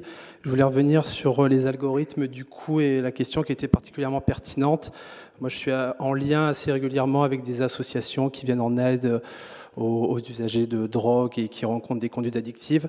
Et c'est quelque chose qui revient de plus en plus régulièrement, à savoir que là où avant les associations ou, bien même des structures professionnelles d'accompagnement et d'aide aux, usagers de drogue pouvaient être présents sur, euh, sur Facebook ou euh, sur les réseaux d'une façon générale et qui arrivaient à avoir leur... Euh, leur contenu euh, assez visible euh, ont, du coup maintenant leur contenu qui tombe vraiment dans, le, dans les limbes d'Internet et qui doivent du coup de plus en plus faire appel à la monétisation des contenus et de leur fil euh, voilà, de, de, de contenu pour, pour remonter au niveau de leur communauté. Et en plus, un peu plus récemment, si on prend l'exemple de Google, euh, en France, il faut savoir qu'il y a un concept qui est légal qui s'appelle la réduction des risques, c'est-à-dire que c'est autorisé pour des structures de soins de donner des conseils pour accompagner les personnes, donc usagers, euh, personnes usagères de drogue par exemple. Et euh, récemment, Google a revu ses conditions générales d'utilisation. Et donc ces structures-là qui accompagnent donc ces personnes-là se voient supprimer leur contenu en ligne. Et donc euh, on se rend bien compte aussi que le droit américain qui, qui, finalement euh, existe euh, et qui régit ces GAFAM-là, il y a un équilibre à trouver pour du coup mettre en avant une souveraineté européenne, peut-être à travers le DSA notamment, mais que, mais que du coup c'est des problèmes qui restent vraiment très très épineux et qui sont vraiment très très présents dans le domaine de la santé. Je ne sais pas si l'un d'entre vous veut, veut, répondre, mais euh, vous avez tout à fait raison de, citer, et quand j'évoquais les textes européens, vous avez bien compris que c'était au Digital Service Act, effectivement, euh, que, je pensais. Euh, et, quand on évoque ce, droit souple ou ces chartes, c'est évidemment par rapport au référencement. Et c'est là qu'il peut y avoir une action pour demander, et vous avez prononcé le bon terme, c'est bien le bon terme, la mise en avant de certains contenus prioritaire au regard de l'intérêt général. Hein. Et c'est en ça que ça n'impacte pas une neutralité du net qui serait atteinte si c'était au contraire pour payer davantage pour avoir des flux euh, ou un référencement euh, plus attractif. Là, on n'est pas du tout euh, dans, dans, cela. c'est un, un, combat qui doit être mené, bien sûr ici en France, mais le bon niveau euh, comme pour beaucoup de choses, c'est celui de l'Union européenne comme interlocuteur de taille euh, crédible et comme marché aussi crédible euh, par rapport aux, GAFAM. Donc merci beaucoup d'être venu sur cette question qui était effectivement très pertinente et qui est extrêmement importante. Monsieur? Oui, merci. Pour avoir eu le plaisir d'exercer le mandat de maire pendant 25 ans, je partage tout à fait votre analyse, monsieur le maire. Mais ce que je crains dans le développement du numérique, des liens numériques, c'est que ça se fasse au détriment du lien humain. Parce que les personnes qui envoient des mails pour demander, etc., pour intervenir, ne passent plus la porte de la mairie. Or, en tant que maire, personnellement, j'étais très attaché à ce que les concitoyens passent la porte de la mairie et viennent à la mairie, ne serait-ce que même pour dire des choses désagréables au maire, mais il y a une discussion au moins. Or, quand nos concitoyens ne passent plus la porte de la mairie, ils ne savent plus où aller, ils ne savent plus ce que c'est que la mairie. Parce qu'on arrive le matin à son bureau, à son administration, quelque part, on fait un mail, craque monsieur le maire, craque, etc. Et là, il y a une déshumanisation des relations avec le maire. Et ça, c'est une crainte que j'ai euh, de ce côté-là. Mais c'est le développement technique, je crois. Ça permet effectivement, c'est l'agora, c'est l'agora publique, c'est la place publique, ça permet à tout le monde, une grande démocratie, de s'exprimer, mais euh, je, crains que ça se fasse au détriment du lien humain et de la relation humaine. Oui, oui deux, réflexions, chers cher collègues maires. Il y a une, euh, fraternité ou une sororité des maires, je ne sais pas comment on, dit. Euh, je crois que les deux aspects sont conciliables. Quand je parlais de Facebook tout à l'heure, un tiers des gens qui sont abonnés à, la commune sont des gens que je ne voyais pas à la mairie. mais qui, par ce biais-là, ont, appris qu'il y avait une mairie, j'allais dire, ou ont un certain nombre d'informations. Donc du coup, le réseau social peut quelque part permettre de faire venir à la mairie des gens qui n'y venaient pas. Sur, le reste, moi je suis absolument d'accord, et c'est la, position de tout élu local, mais c'est la, position également euh, du, vice-président du département. Hein. J'ai été interviewé il y, a, il y, a, une quinzaine de jours sur ce sujet-là. Euh, le numérique et la dématérialisation ne doivent en aucun cas être la Libye d'un abandon des territoires. Euh, il y a des logiques économiques qu'on peut entendre, mais qu'on ne vienne surtout pas nous expliquer qu'on va faire mieux de plus loin avec du numérique. Moi, je n'y crois pas. Par contre, on fera des choses différentes, on pourra travailler ensemble plus largement. C'est exactement ça. Pas d'antinomie entre le monde numérique et le monde virtuel, et probablement d'ailleurs, euh, enfin peut-être, ceux qui interviennent sur Twitter ou les réseaux sociaux apprivoisent justement la chose publique et viendront peut-être plus facilement euh, auprès, euh, auprès du, maire. On va prendre une dernière question, monsieur. Merci, bonsoir. Guillaume Adjagba, je suis enseignant en classe préparatoire. Ma question s'adressera à Madame Paulac. Euh, je voudrais revenir sur une phrase que vous avez eue, à savoir que ce qui est dit, ce qui s'exprime sur les réseaux sociaux est bien représentatif de ce que pense la majorité silencieuse. Je voudrais savoir si vous avez des éléments qui vous permettent d'affirmer ça, dans la mesure où on pourrait éventuellement penser que euh, les usagers d'Internet qui s'expriment effectivement sur les réseaux sociaux euh, partagent des traits, qu'ils soient économiques, sociaux ou culturels, euh, qui pourraient faire qu'ils forment un groupe spécifique. Et partant, est-ce qu'il est possible d'extrapoler leurs aspirations, leurs besoins, leurs requêtes, les requêtes de cette minorité bruyante, si je puis dire, à donc la majorité silencieuse oui, merci de poser cette question. Effectivement, je vais, préciser le, propos. Euh, ce, ce, que je veux dire, c'est que déjà, il y, a, un énorme volet euh, quantitatif. Comme, comme, je l'ai dit, on draine en fait des, centaines de milliers de réactions sur Internet. Il est vrai que, en particulier, les gens qui s'expriment sur Twitter ne sont pas représentatifs de la majorité des Français. Beaucoup de leaders d'opinion, des journalistes, euh, on, s'est dit des associations d'usagers. Ce, que je voulais dire par là, c'est que euh, quand même ce qui se dit en termes d'attente, parce que moi je suis dans le domaine de, la relation client, de répondre à des attentes clients, de connaître euh, la façon dont ils voyagent, de connaître leurs besoins. Tout de même, ce qui s'exprime et, la connaissance qu'on acquiert au fur et à mesure à regarder, enfin, voilà, reflète, voyez, reflète quand même ce que les, attentes des gens en général. On, je vous ai donné l'exemple sur euh, l'expérience à bord. Voilà, on parle de clim, de chauffage. Voilà, ça c'est des choses qu'on peut extrapoler. Après, pour euh, pour tout ce qui est euh, vraiment données très précises, on fait appel à des instituts entre guillemets classiques comme de type BVA par exemple ou voilà Sofres sur des choses quantitatives ou qualitatives où là, on est vraiment sur, euh, ben, par exemple, 60, 69% euh, de nos gens sont, sur Facebook, ou euh, voilà ce qu'ils pensent. Enfin, voilà, là, on a vraiment des outils, enfin voilà, les outils de, tout ce qui est études marketing pour répondre très précisément et se faire une idée très précise. Mais malgré tout, comme je disais, ce qui est intéressant, c'est les, signaux faibles, le, les petits bruits qui nous euh, dirigeants SNCF, nous, quelque part, nous, attirent l'attention. Hein. De même, quand on est maire et qu'il y a des gens qui viennent vous parler, d'accord, c'est peut-être pas représentatif, la plainte de telle, sur telle ou telle institutrice, mais malgré tout, vous le gardez dans un coin de votre mémoire. Et au fur et à mesure, de signaux faibles en signaux faibles, eh bien, ça oriente votre action, ça vous permet de vous forger des convictions. Voilà. Enfin, J'espère avoir euh, répondu à cette question qui était importante. Si, je crois. Très bien. Bah, écoutez, il me reste euh, au nom de, tous, au nom du Conseil d'État, de la section du rapport et des études, à vous dire, euh, un très grand merci hein, aux, trois, intervenants pour euh, leurs très intéressantes et, très riches contributions et réponses. Mais je veux également dire un très grand merci au public euh, pour les questions extrêmement pertinentes qui ont été posées et qui ont permis justement euh, de, compléter des, prises de parole qui étaient faites euh, dans, un temps, dans un temps limité. Et puis à vous donner rendez-vous pour la dernière conférence de ce cycle le 8 juin prochain sur les réseaux sociaux, enjeux de la régulation. Et on voit qu'il y a beaucoup à dire. Merci à vous. Merci.